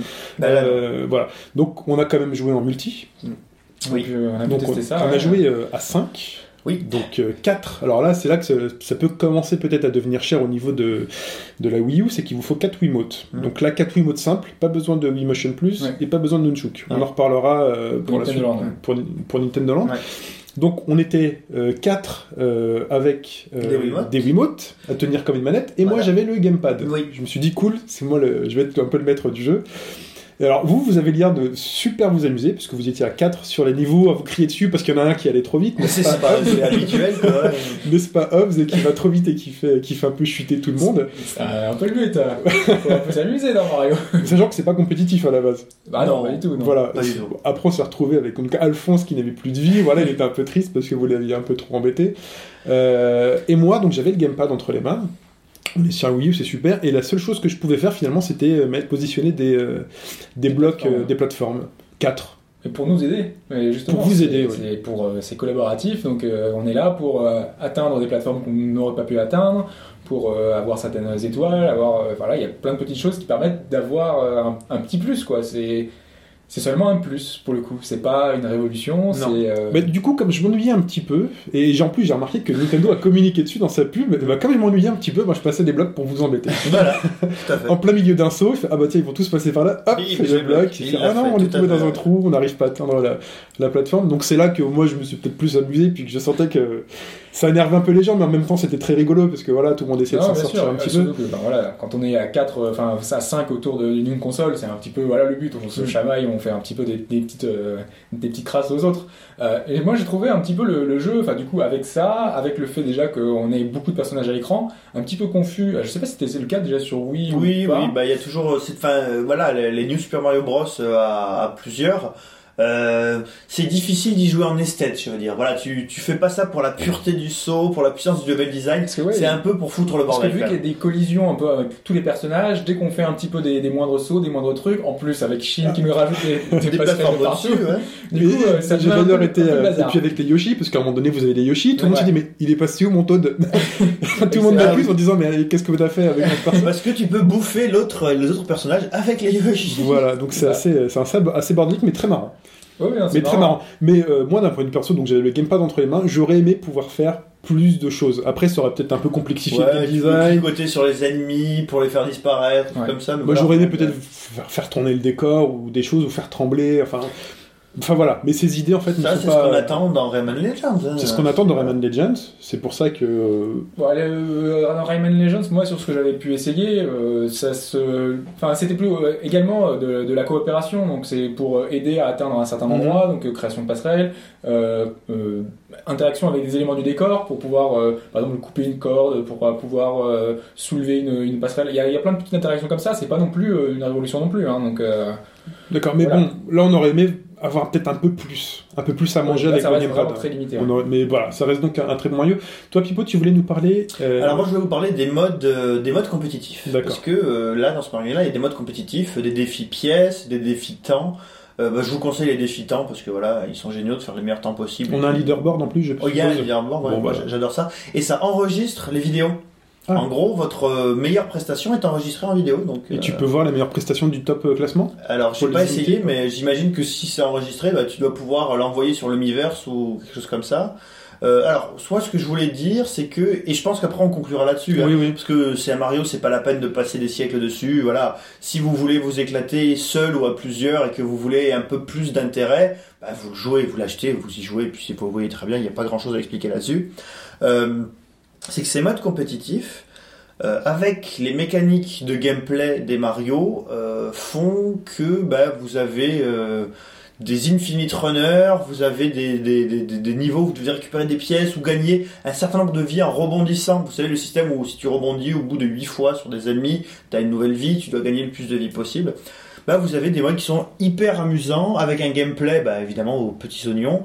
Et euh, je me dis, euh, bon alors peut-être un peu par, euh, par Nintendo sexualité, on va dire, que si Nintendo s'amusait à sortir des Infinite Runner sur téléphone portable, bon, ils n'ont pas l'air de vouloir le faire, mais ils ont déjà sorti des Pokédex, des choses comme ça, euh, bah, ce serait la, la mort du business, puisque c'est pas la peine de faire quelque chose derrière, quoi. Parce que vous avez à peu près tout ce qui est possible de faire dans les concepts d'Infinite Runner, euh, bah, au creux de au creux de la main et franchement faites-les hein, parce que ça permet de alors, vous pouvez très bien passer à côté hein, ça apporte juste euh, de voir à quel point vous avez des skills et puis de voir de maîtriser les différents types de sauts euh, le saut tourbillon le saut rebondi le saut pas rebondi voilà donc c'est super marrant ça il y a pas mal de, de C'est la, la fameuse couche core gamer euh, du, du Mario. euh. En fait, c'est la couche que j'appellerais moi maintenant euh, tout l'assisted speedrun, quoi. C'est-à-dire que les mecs ont vu sur des, des types qui ont fait des runs monumentales de, de Mario en passant leur temps juste à rebondir d'ennemi en ennemi sans jamais toucher le sol, ils se sont dit Et ça c'est des mecs qui jouent donc euh, dans des émulateurs. Hein, le, Et puis avec des outils qui leur ça, permettent voilà. de reprendre au pixel près. À la c'est- frame près. C'est la grosse Donc, triche. Mais... Là, on n'en est pas, on en est pas là, mais vous avez la possibilité de jouer avec la classe et ça il faut on le a faire. tellement de vie qu'au final, enfin voilà, on recommence tout le temps si jamais on a Et loupé, voilà. si on n'a pas réussi. Et puis, euh, de toute façon, euh, dans ces modes-là, les vies sont infinies. Enfin, vous avez autant d'essais que vous voulez. Donc, euh, voilà. Moi, c'est- je trouve que ça aussi, je pense que j'ai passé, euh, franchement, deux heures et demie sur le jeu et deux heures sur les modes compétitifs parce que c'est aussi fandard, quoi. Donc, euh, faites-les, n'hésitez pas, c'est vachement bien. C'est le mini-jeu avec Carotin, ça euh, ou- Non, non, Carotin, c'est juste un des personnages qui apparaît. euh, Alors, Carotin, c'est un nouveau personnage qui apparaît pendant le jeu, qu'il faut, après lequel il faut courir façon coffre à pattes. Ouais. Pour récupérer l'argent qu'il a volé, quoi. Donc, bon, voilà. Là, par contre, pff, c'est un ajout sans intérêt. D'accord, mais il reste quand même toutes les choses dont tu as parlé. Voilà. Enfin voilà, donc c'est un Mario riche avec plein de choses à faire. Il y a du leaderboard, il y a du time attack, il y a du pièce attack. Pas une révolution dans, voilà, dans, le fond, mais c'est un bon euh, Mario, quoi. Voilà. Ok. Et on passe à Nintendo Land, euh, messieurs, avec euh, on va vous présenter quelqu'un. Je m'appelle Monica et je suis le guide de Nintendo Land. Ravi de vous rencontrer. Vous devez avoir hâte d'essayer les attractions, mais je vous demande encore quelques minutes d'attention. En effet, nous proposons quelques exercices pratiques aux nouveaux venus. Commençons par un petit échauffement. Essayez de regarder autour de vous. Tenez le gamepad comme un volant, au même niveau que le téléviseur? Très bien. Et Hobbs, donc tu vas nous parler de Monita et de Nintendo Land. On va parler de Nintendo Land, qui est un petit peu le, le jeu porte-étendard de la console pour euh, ses concepts, hein, pour pouvoir utiliser le... Le Euh, gameplay asymétrique. C'est ça, voilà, pour voir tous les exemples de, de gameplay qu'on peut faire avec, euh, avec ce gamepad. Donc là c'est le jeu qui est inclus dans votre pack, en plus, qui est Dans aussi en oui, vente. maintenant, il est pas... Il est aussi en vente euh, C'est à part. Ah, mais sinon, il est dans le pack premium. Vendu avec le pack D'accord. premium. Et donc ça vaut le coup. En gros, le, le but de notre discussion, c'est de savoir c'est est-ce que ça vaut le coup ou pas? Est-ce que c'est un vrai jeu? Est-ce que on... voilà. Pour moi, oui, enfin, Oui. vraiment, ça, Oui, ça vaut vraiment le coup. que, Franchement, ouais. voilà. D'accord. Et donc on explique pourquoi. voilà. Euh, bah, tout simplement déjà, euh, forcément, quand on a le, le jeu, on a un petit, une petite appréhension. Moi, je sais que j'avais cette appréhension avec Nintendo Land de se dire, euh, ça a l'air très euh, côté un petit peu euh, veut un petit peu euh, récupérer des fans, enfin fan service euh, avec euh, bah, toutes les grosses licences Nintendo. On a du F0, on a Donkey Kong, euh, on a Zelda, Luigi, voilà. On a Moi j'avais un très très mauvais a priori hein, de Nintendo Land suite à la présentation E3. En plus dans mes esprits, pour moi ça se mélangeait au Miiverse. euh, je croyais que c'était inclus dans la console, qu'on se baladait. Enfin voilà, c'était c'était vraiment pas clair du tout. Donc c'est un vrai jeu C'est hors Miiverse. Je pensais qu'il y avait des que c'était assez gadget, mais on a v- des vrais mini-jeux à l'intérieur. C'est ça. Donc on a en fait on a une ensemble de mini-jeux, euh, une dizaine de mini-jeux, euh, 12 je crois, Ouais. euh, qui sont euh, donc à faire soit en solo, soit en coop, euh, donc coop euh, collaboratif Ou euh, compétition. Mm. Euh, nous on a surtout fait euh, la vendredi dernier de la compète. Euh, moi après j'ai fait un peu de solo, mais vraiment le gros gros plus de ce jeu c'est la compète, c'est Mm. quand on s'amuse, euh, quand on est plusieurs, quand on est équipé, parce que c'est un petit peu le problème. Oui, alors, on en C'est reparlera, ça c'est embêtant. Ouais. Ouais, Parlons du principe même euh, du jeu. En fait, on est dans un parc d'attractions qui s'appelle Nintendo Land, Nintendo Land, un peu comme Parc Astérix et euh, Disney. Euh, et euh, toutes les grandes licences phares de Nintendo sont représentées dans un stand. Et finalement, euh, on va on va dans ces attractions. C'est ça, on va faire ces mini-jeux qui sont euh, qui reprennent un peu l'esprit de, de ces licences, euh, mais qui utilisent le gameplay particulier euh, avec la gamepad. Et chacun a une vision un peu, euh, différentes de, ce- de ce qu'on a.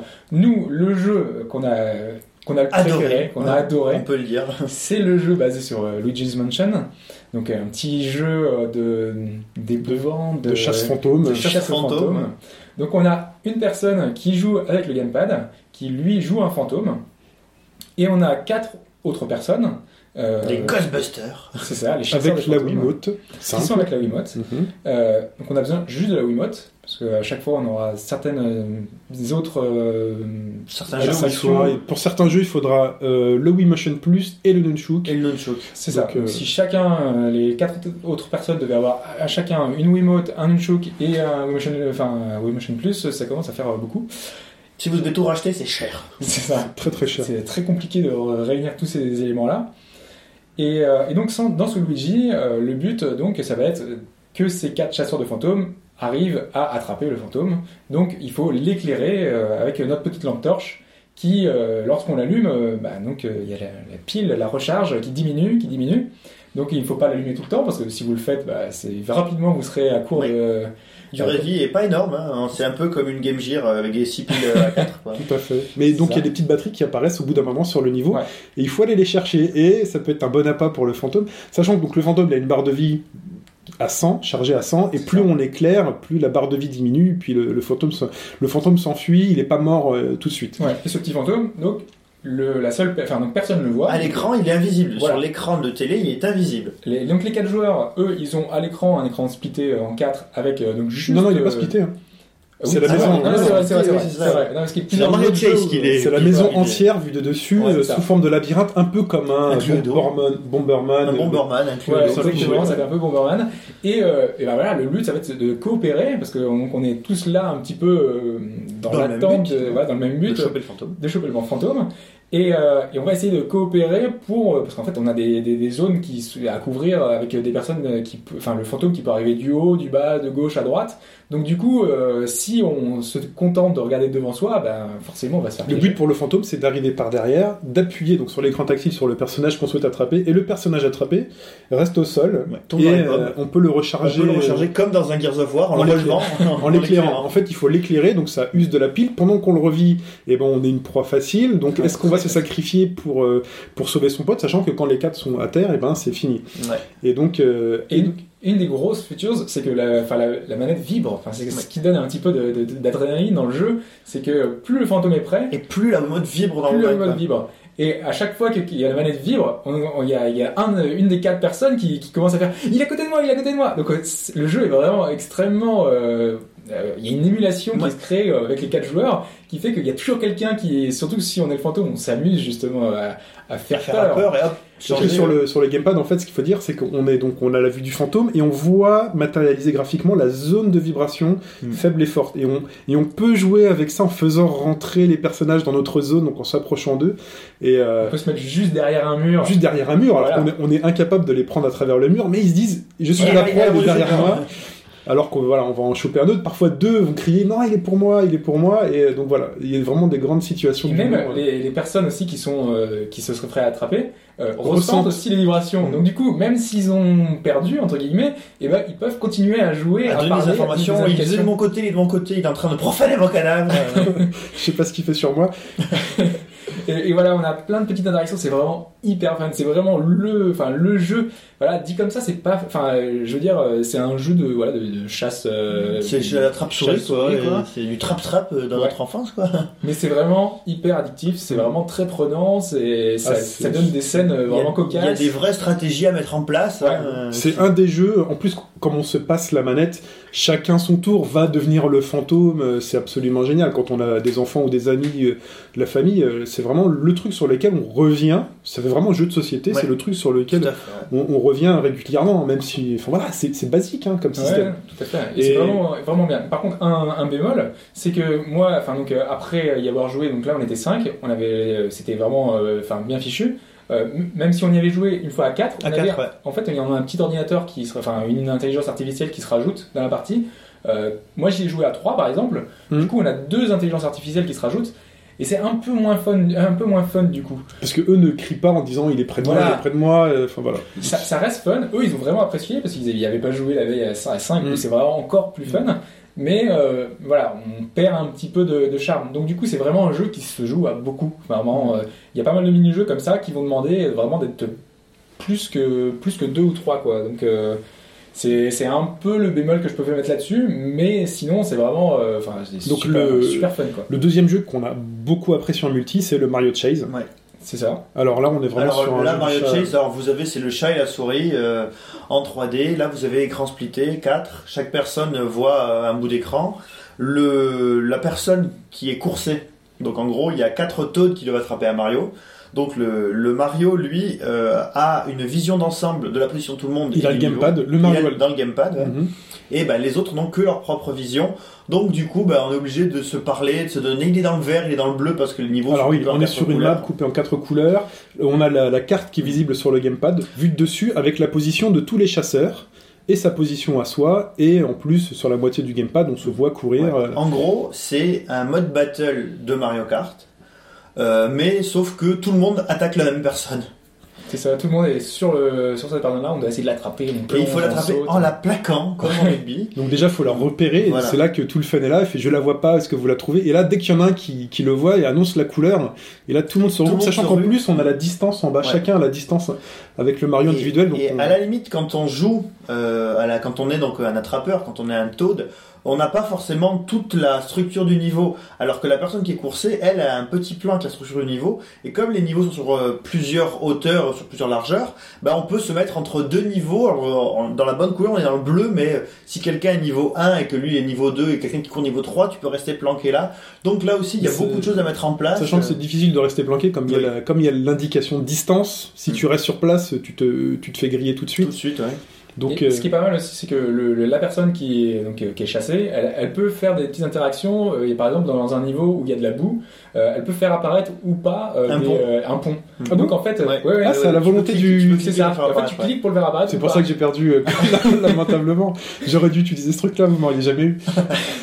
Et voilà, donc, du coup, c'est très pratique. C'est là, tu, tu fais exprès d'a- d'amener la personne sur le pont, et à ce moment-là, hop, t'appuies sur le, t'appuies sur une, euh, sur le, sur l'écran, et hop, ça fait disparaître le pont. Et là, tu, la personne qui est dans la boue, qui traîne euh, son personnage à deux à l'heure, et tu reprends euh, 15 mètres d'avance euh, dans deux secondes, quoi. C'est vraiment super fun. Des petites interactions. Euh, pareil, normalement, dans le jeu de la maison hantée, on avait des petites interactions en fait comme On ça. les avait pas vus, ouais. Mais on les avait pas vues, ouais.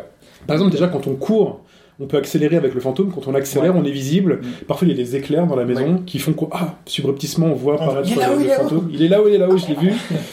Bloquer les sorties, euh, éclairer les sorties, euh, donc c'est c'est vraiment très sympa. Euh, Qu'est-ce qu'on a essayé d'autre en multi? On a essayé donc le Metroid. Euh, le Metroid, on l'avait. Enfin, on Ouais, si, si, euh, en multi, on, on l'a Si, testé. si, on l'a essayé après. Ah, On l'a testé, ouais. t'étais pas avec nous. Bah oui, parce qu'il nous fallait. Alors le Metroid, il faut Alors, euh, c'est là deux que- Wiimotes avec euh, deux Wiimotes avec Wiimotion Plus Ouais. et deux Nunchuk plus le gamepad. Ouais, c'est là que ça s'est compliqué, c'est qu'on pouvait peu, pas ouais. l'essayer. Voilà. En plus, on, il te dit pas tout tout de suite, sauf qu'après on a compris une icône en fait qui présente la- les manettes nécessaires. Il demande à Wiimotion Plus, et une fois qu'il y a le Wiimotion Plus, il demande de brancher le, le Nunchuk. Ça fait beaucoup. Donc voilà. Donc le Metroid, bon, on est dans une attraction. euh, C'est un mode horde en fait. C'est un espèce de mode horde. euh, les personnes qui ont la Wiimote et le Nunchuk euh, Joue des petits Samus. jouent des petits Samus et s'amusent à tirer et à sauter sur les ennemis qui, qui, attaquent, apparaissent, qui hein. apparaissent dans le niveau. Et celui qui a le gamepad est au contrôle d'un vaisseau qui vole. Il peut contrôler la hauteur avec le stick droit, euh, il contrôle sa visée euh, donc soit avec le gyroscope, soit avec le stick gauche, et il tire. Donc il peut balancer, donc euh, il tire en hauteur, sachant qu'il y a des ennemis qui sont aussi en hauteur. Il peut aussi balancer des énormes bombes en chargeant son tir. Et avec les armes, il peut bien blesser ses... Elles peuvent blesser tes amis puisqu'en Ouais. fait quand elles explosent elles font une espèce de grand cercle d'énergie qui grandit, qui grandit et il faut faire attention donc à, à ses amis. On n'a pas trouvé ça particulièrement fun, je pense Ouais, qu'il y a non. plus... Parce que moi, j'ai, enfin, moi, j'ai testé, enfin, je l'ai testé, mais pas avec vous. Ouais. Euh, moi, je- j'ai trouvé que c'était le- peut-être le seul jeu qui était moins fun à faire avec la, avec le gamepad que, que- qu'avec le reste, quoi. Parce que c'est vraiment compliqué à gérer le, le vaisseau, la hauteur, le truc. Enfin, du coup, c'est, enfin, moi, je trouve ça euh, moins, moins ergonomique, euh, moins sympa. Il n'y a, pas de côté particulier de, de voler, etc. Il n'y a pas grand chose. Non, il n'y a pas énormément de stratégie, il n'y a pas de... Voilà, c'est un shooter... euh, bon voilà. C'était... Voilà, c'est c'est- voilà, C'est pas le meilleur jeu, je non, trouve. c'est pas le plus amusant non plus. Voilà. Voilà, sachant qu'en plus donc, on avait commencé par les deux gros mastodontes, hein, Mario et Luigi. Ouais. euh, Et on a Qu'est-ce décroché en Dans fait. les jeux intéressants, il y a euh, en solo, euh, on a le Pikmin qui est. euh, on avait essayé en multi, En multi, il, ouais. il apportait pas grand chose en fait.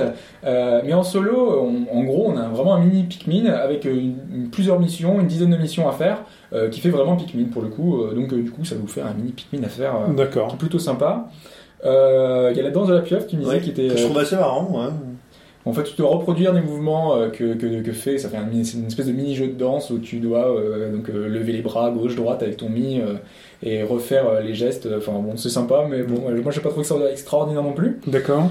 Euh, Il y a le, le jeu Ninja, on l'avait testé. Vraiment, Ah oui, Ouais, alors, là, vraiment, je pense que c'est peut-être le plus naze de tous. En, ces plus, pourris. c'était celui, c'est celui qui mettent le plus en avant dans Ah les oui. pubs parce que donc Parce on qu'on a le gamepad, mec qui balance des. on a le gamepad et puis tu fais glisser tes étoiles de ninja et puis elles vont sur la télé, mais en fait c'est absolument. Pas terrible, euh, vraiment pas terrible. hein. c'est peut-être même à chier. On peut dire, on Ouais. peut dire le mot. C'est c'est pas fun. On sait pas trop comment viser. C'est pas super précis. Pas. Techniquement, c'est pas mal avec les petits personnages en origami, machin, mais sinon, c'est chiant. Ouais, voilà. C'est ça. Euh, Il y a le celui de Yoshi qui est sympa parce qu'il y a une nouvelle feature en fait un petit peu. On a sur l'écran en fait euh, Un chemin. un point de départ, un point d'arrivée, Mm. et on a euh, des, des espèces de fruits à, à gober. Et en fait, sur, le, sur notre gamepad, on a juste le point de départ, le point d'arrivée, on n'a pas les éléments qui apparaissent sur l'écran. Oui. Donc nous, avec notre stylet, on doit reproduire euh, le, le chemin, en fait, on doit dessiner le chemin pour pouvoir attraper les, les, les Oui, éléments. C'est un très bon petit casse-tête. On, on- Voilà. on, on l'avait essayé un Ça peu. fait casse-tête. On, on avait aussi essayé euh, alors, la plus grosse, une des plus grosses licences, Zelda. Zelda. On a donc essayé Zelda.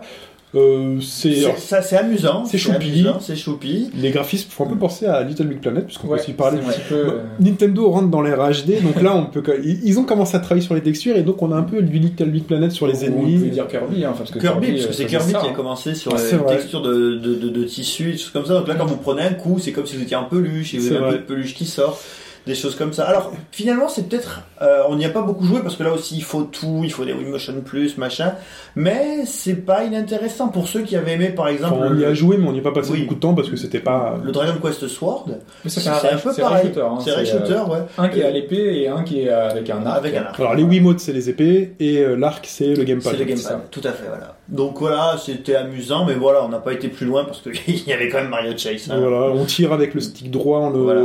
recule en arrière et puis on vise avec le, le gyroscope Avec le gyro. ou le stick et puis on, on- on attaque les ennemis d'un peu loin. Donc parfois il y a des ennemis qui sont en hauteur quand on arrive sur le niveau. Il y a des, des cochons qui sont en bas, des cochons qui sont en haut. Et puis voilà, celui qui a l'arc, il va, il, il va tuer les gars Il va sur les nettoyer tourelles. pour que les mecs qui arrivent dessous avec l'épée se fassent pas canarder. Mais voilà, donc c'est du rail shooter, c'est assez bon. C'est classique. Je pense que le, classique, game, c'est je pas pense que, extraordinaire. voilà, le gameplay le plus fin doit peut-être être celui avec le gamepad puisqu'il doit un peu viser. Ouais. Euh, ceux avec les épées, bon bah c'est, euh, on, on donne des coups de Wiimote un Ouais. peu dans l'air. Là on Ouais. retrouve un peu les côtés négatifs de la Mais non, Wiimote. non, non, non, non, non, c'est parce que là, en fait, non, non, là, ça fonctionne vraiment comme dans Skyward Sword. Ouais, C'est-à-dire ouais. comme il y a le Wii Motion Plus, le coup d'épée doit être donné précisément. Ah. Comme les ennemis en Parce face des ont un bouclier, ça, ouais. tu peux pas, indépendant, tu peux, enfin, en fonction de l'ennemi, tu dois frapper des stocks de taille pointée. Tu dois faire vachement attention à ça. Et puis, Ah, comme le mouvement est extrêmement bien retranscrit, faut faire Et il y attention a à des ça. quoi. ennemis, bah, donc, euh, tu disais avec le bouclier, mais il y a aussi par exemple les araignées où il faut Ouais. les retourner, donc forcément, Ouais. faut- forcément il faut donner un coup Je vertical. crois qu'on n'est pas arrivé Euh, jusqu'aux araignées, mais. Nous, on euh, pas. Non mais vous faites bien, vous faites bien de faire la remarque parce que c'est important d'avoir. euh, Donc il y a cet ajout Wii Motion Plus euh, Ouais. Ouais. Ouais. important. D'accord. Ouais. Sinon, il y avait euh, donc euh, F0. Moi, j'étais assez surpris parce que je, moi, de- les vidéos que j'avais vues, c'était seulement les vidéos de l'écran. Et c'est un jeu assez plan-plan, assez lent quand on compare à un F0 classique qui est vraiment euh, ultra speed. Euh, mais en fait, ça se joue euh, comme un espèce de volant. Et euh, le plus souvent, le plus clair de notre temps, on regarde pas l'écran euh, de, de notre télévision, on regarde le gamepad. Et euh, le gamepad, en fait, on a une vue de haut. En fait, on a une vue de dessus, et ça fait un peu mini-jeu comme on avait les jeux à l'époque sur Mega Drive, par exemple. Micro Machine. euh, Micro Machine, voilà. oui. Ça, ça faisait un petit, un petit peu ça. Euh, on doit essayer de prendre des, les, les les boosts. On a plein d'obstacles, on a des choses qui nous ralentissent. Mhm. Donc du coup, on joue comme ça, avec gauche-droite, un petit peu comme, euh, on va dire, les mauvais jeux de caisse sur euh, iPad ou enfin sur Ouais, mobile. Mais euh, ça passe plutôt bien, surtout qu'il y a des passages, par exemple, on doit rentrer dans un tunnel, et à ce moment-là, bah, vu qu'on est vu de dessus On sur voit le plus. gamepad, on voit plus, donc du coup on regarde sa télé. Donc il y a des petites interactions qui font que c'est assez sympa, euh, ce, ce- ce petit côté écran, euh, tablette. Mhm. Donc du coup ça rend bien, c'est voilà, c'est pas aussi mauvais que je pensais, parce que moi franchement je me disais ça va être un des Oui pires. d'ailleurs on l'a même pas essayé tout de suite pour ça. Non laisse tomber, Chine c'est pourri. c'est euh. ça. oui, oui, c'est vrai. En fait voilà, c'est. En fait c'est plus sympa que D'accord.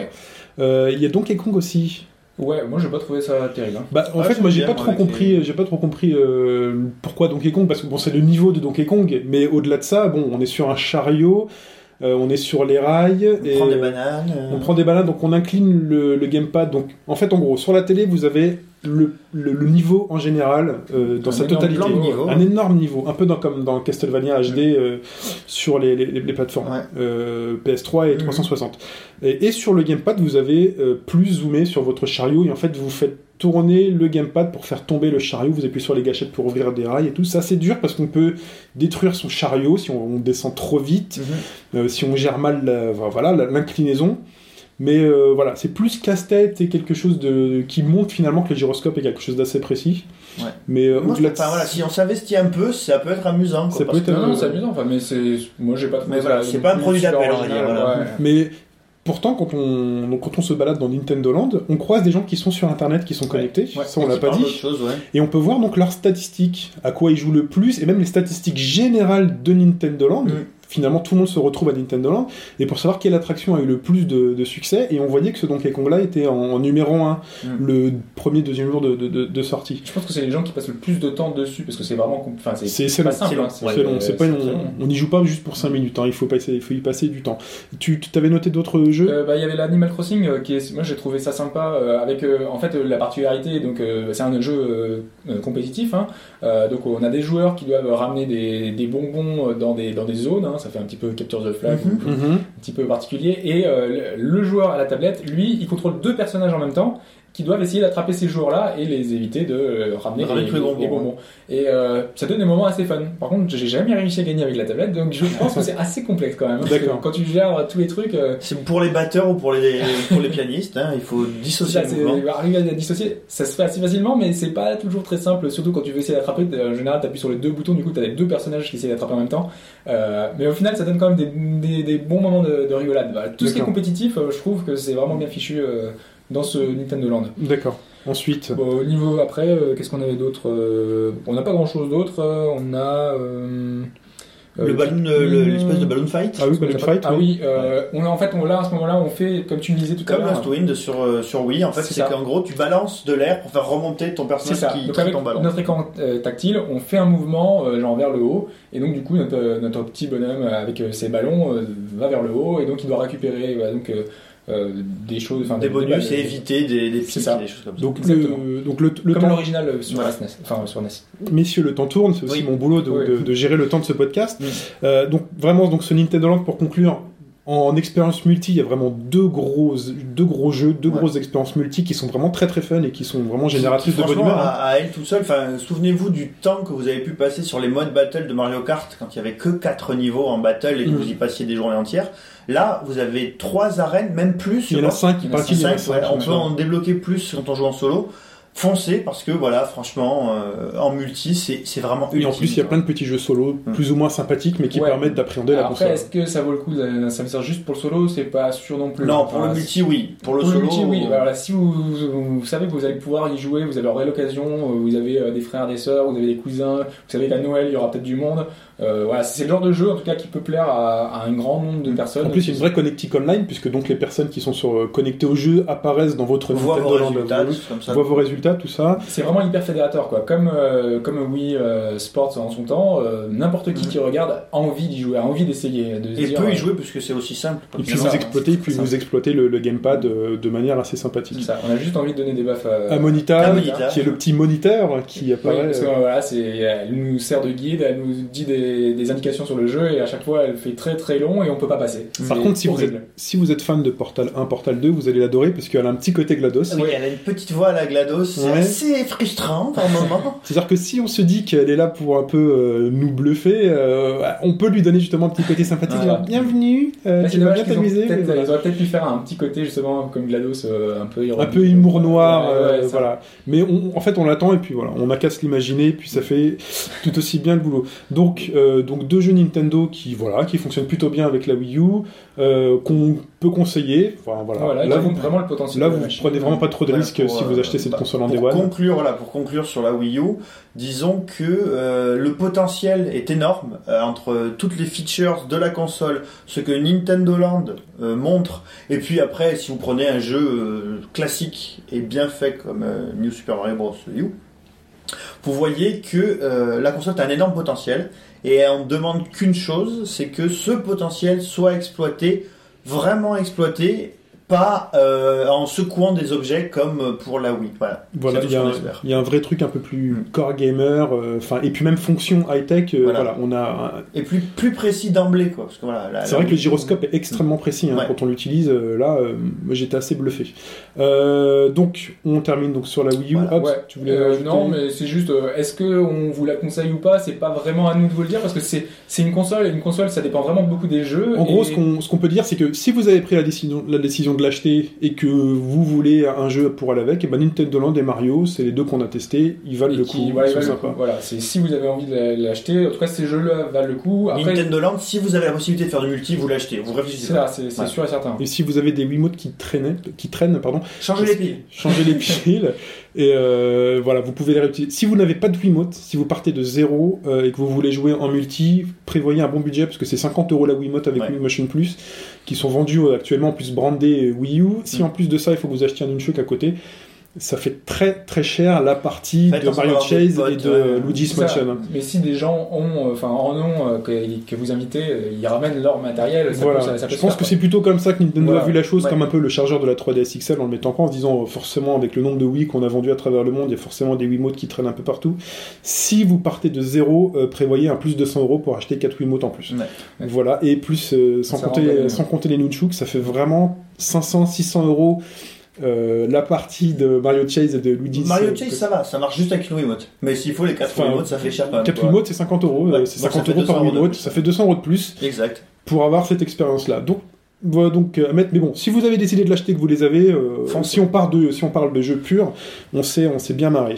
Euh, donc, messieurs, je vous propose donc de conclure ce podcast en passant au brève. Et euh, Pipo, je te donne la parole pour commencer. Alors, alors, je vais aller très très vite. Hein. Euh, Donc, euh, Monomaniac, Monomaniac, Dragon Quest VII, nouvelle flopée d'images euh, cette semaine. euh, voilà, très beau, Euh, ça devient de plus en plus beau et de plus en plus. Enfin voilà, quand on connaît le jeu et qu'on voit à quelle situation ça se réfère, euh, on a vraiment qu'une hâte, c'est d'être le, le 7 décembre et de se vautrer dans les dans Dragon Quest VII parce que voilà, c'est beau. euh. Alors l'animation, on n'en sait rien parce que moi j'ai pas vu de vidéo encore. Je sais même pas s'il y en a. Non. Je pense qu'il y en a pas Non, pour encore. l'instant, il n'y a que des images. Donc euh, C'est chez nous le 7 décembre ou c'est uniquement au Japon? Japon, 7, D'accord. janvier, euh, 7 février, 7 février, j'ai dit une bêtise, 7 février, Ah, 7 d'accord. février 2013, voilà. D'accord. Oui, parce que pour l'Europe, Mm. ouh, on peut encore Ouais. attendre. hein. Oh, oui, y mais une je pense chance. que pour 2013 on l'aura quand même. Il y a une chance. Ouais, y a Ça marche bien, les Dragon pour Quest, 2013. Ouais, Ils ouais, mais hein. ils ont, enfin, la localisation euh, ces derniers temps, c'est vraiment euh, de plus en plus long. Enfin, Alors que c'était passé euh, euh, rapidement, et là c'est ouais. vrai.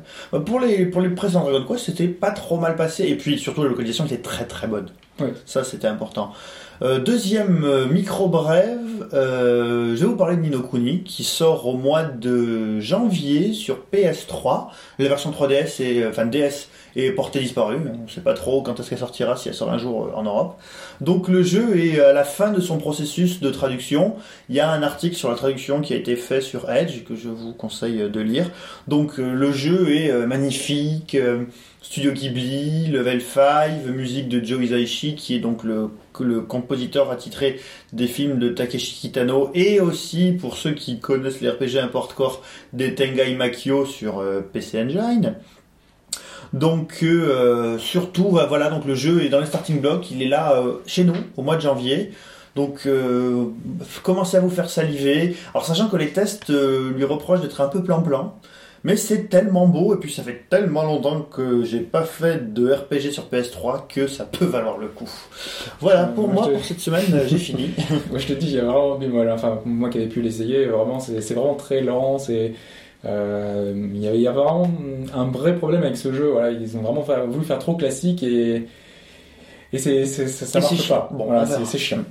Bon, faut peut-être l'essayer, peut-être plus à tête reposée, euh, tranquillement. euh. Je l'essaierai, je vous dirai. Voilà, de toute façon, compte sur toi. C'est ça. Euh, Hobbs, à toi. Euh, alors moi, il y avait quatre petites choses. Alors on avait euh, au Japon, je ne sais pas si vous avez vu cette semaine, pour les amateurs de shoot, euh, de jeux de shoot, on a euh, pour 300 euros Ah oui, Cave qui a fait une euh, une compile. une compile, c'est ça, la Cave Shooting Collection. Donc c'est une compile de tous les titres sortis sur 360. Ouais. Donc on aura du Death Smiles, de Donopachi, euh, tous les titres euh, classiques euh, et, et vraiment bons euh, qui sont sortis Cave, sur sûr, de Cave. Euh, avec tous les DLC, ce qui est plutôt une bonne chose. Et en plus, on aura 7 DVD de Superplay. Euh, Donc euh, voilà, pour, pour Pour, les pour les inspirer vrais des- fans des de, de shoot de shoot up, euh, allez-y. Ah oui, bah, C'est vraiment le bel objet collector ça, c'est avec vraiment du score. un hein. gros collector parce que 300 gamer euros pur, là, dedans, euh, j'étais surpris faut- par le prix, je me suis dit une, une collecte, bon voilà, c'est des, des, des shooters, on- c'est pas les choses qui se vendent le mieux, donc euh, peut-être faire un petit prix, non, le mec ils y vont cash, euh, 300 et quelques euros. Bon, il y a 7 DVD de Superplay, mais euh, voilà, c'est Ouais, quand même mais un il y a quand nom- même tous les jeux, tous les DLC. On est si on prenait tout indépendamment, ça vous coûterait beaucoup plus cher. On hein. est, on est- on est d'accord, mais c'est comme sortir une trilogie Assassin's Creed et dire elle va vous coûter 210 euros. C'est un, peu- c'est un peu ça. Aujourd'hui, les trois Assassin's Creed, ils valent 20 euros en édition, euh, enfin euh, les, les packs Game of the Year, donc ça revient à 60 euros, c'est le prix, c'est le prix normal C'est le prix d'un jeu. Tu te dis j'ai trois jeux pour le prix d'un. Là, vraiment, Oui, oui. Psychologiquement, avoir 350 euros. euh, Mais Ouais, c'est les packs méga collecteurs japonais, quoi. C'est l'objet, le bel objet, le truc ultime que t'as payé cher. On n'a pas eu les photos encore du package, mais j'imagine qu'ils ils feront une présentation, un truc. Enfin, Ah voilà, oui, mais non, mais de toute façon, collector, quoi. si vous en voulez pas, vous êtes un investisseur, achetez-le. Euh, dans bien sûr. 5-10 ans, euh, vous le revendez ça le triple ou le quadruple. Ouais, mais Voilà. c'est pas le but. C'est pas le but. Euh, sinon, toujours au Japon, on a Crimson Shroud, euh, le RPG euh, issu de Guild 01 qui était sorti il y a déjà pas mal de temps euh, au Japon. Euh, donc de- le, c'est le, là, c'est le RPG euh, de Yasumi Matsuno euh, qui a fait Vagrant Story, qui a fait pas mal de, de, de RPG de grandes sagas. Euh, et donc le RPG va débarquer sur l'eShop 3DS le 13 décembre. Donc Ouais. là, on a, ça arrive là, c'est dans deux semaines. Donc ben voilà, On est starting l'attendre. blocks, on est prêt. Exactement. Euh, on reste sur 3DS. Euh, cette semaine, on a pu apprendre que pour les, les acheteurs de 3DS XL, on avait droit à un jeu gratuit. Yeah. Euh, Hmm. donc, euh, en passant par un formulaire sur le club Nintendo. euh, Il faut en- enregistrer sa console ou l'avoir enregistrée. Et ça marche pour toutes les 3DS XL déjà achetées depuis juillet jusqu'au 15 janvier.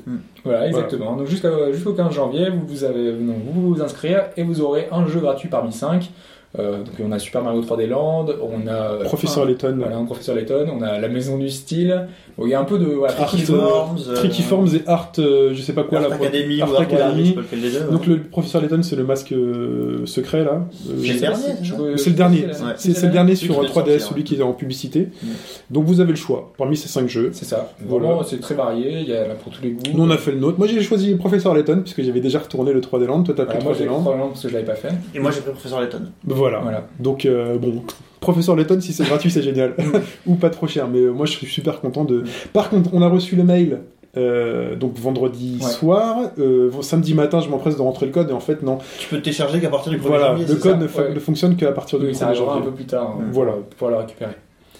Et la dernière petite chose qu'on avait, euh, c'est une, chose, une, chose- une petite tweet de dernière minute de David Jaff, qui est, qui est créateur de God of War et de Twisted Metal, euh, donc un peu plus dispensable. Mhm. Euh, il a indiqué hier qu'il avait un projet secret avec euh, Genova donc euh, créateur de Flower Oui. et de Journey.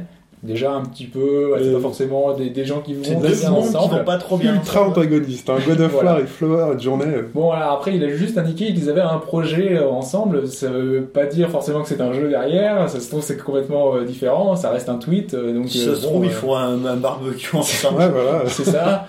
Donc, euh, bon, on peut en déduire ce qu'on veut. euh, mais au final, euh, sachant que ça reste deux personnes qui sont de l'univers Sony, hein, donc euh, pourquoi pas Peut-être qu'ils ont un vrai projet derrière. euh, c'est deux, vraiment deux environnements, deux, deux univers très différents. Est-ce euh, qu'il veut rendre God of War plus poétique ou, euh, ou l'inverse Bah, quand on voit le dernier euh, God of War euh, Ascension, là, euh, c'est pas très poétique, hein, ça c'est Ou, sûr. euh, ou Journey, euh, Journey plus violent, je sais pas. Bon Une voilà, espèce de méduse te bouffe la gueule ou un truc comme ça. avec des gros QTE, euh, Mm. voilà, pour péter les arbres. Euh, très bien, donc on en a fini pour cette semaine, messieurs, je vous remercie beaucoup. Euh, très chers auditeurs, nous vous souhaitons une bonne semaine et à la semaine prochaine. Euh, oui. N'hésite pas à rappeler que Que le forum, est- voilà, voilà, le forum au-bas-gauche-droite.fr, n'hésitez pas à nous y retrouver. On parle de la Wii U, on parle euh, donc de nos expériences et des jeux à venir, hein, euh, comme d'habitude. Nos Twitter HBGDFR, notre Twitter at HBGDFR, pardon, et euh, le Facebook au bas gauche droite est aussi présent sur ce réseau-là. Euh, on vous dit à la semaine prochaine et bonne semaine. Bye bye. Salut tout le monde. ciao.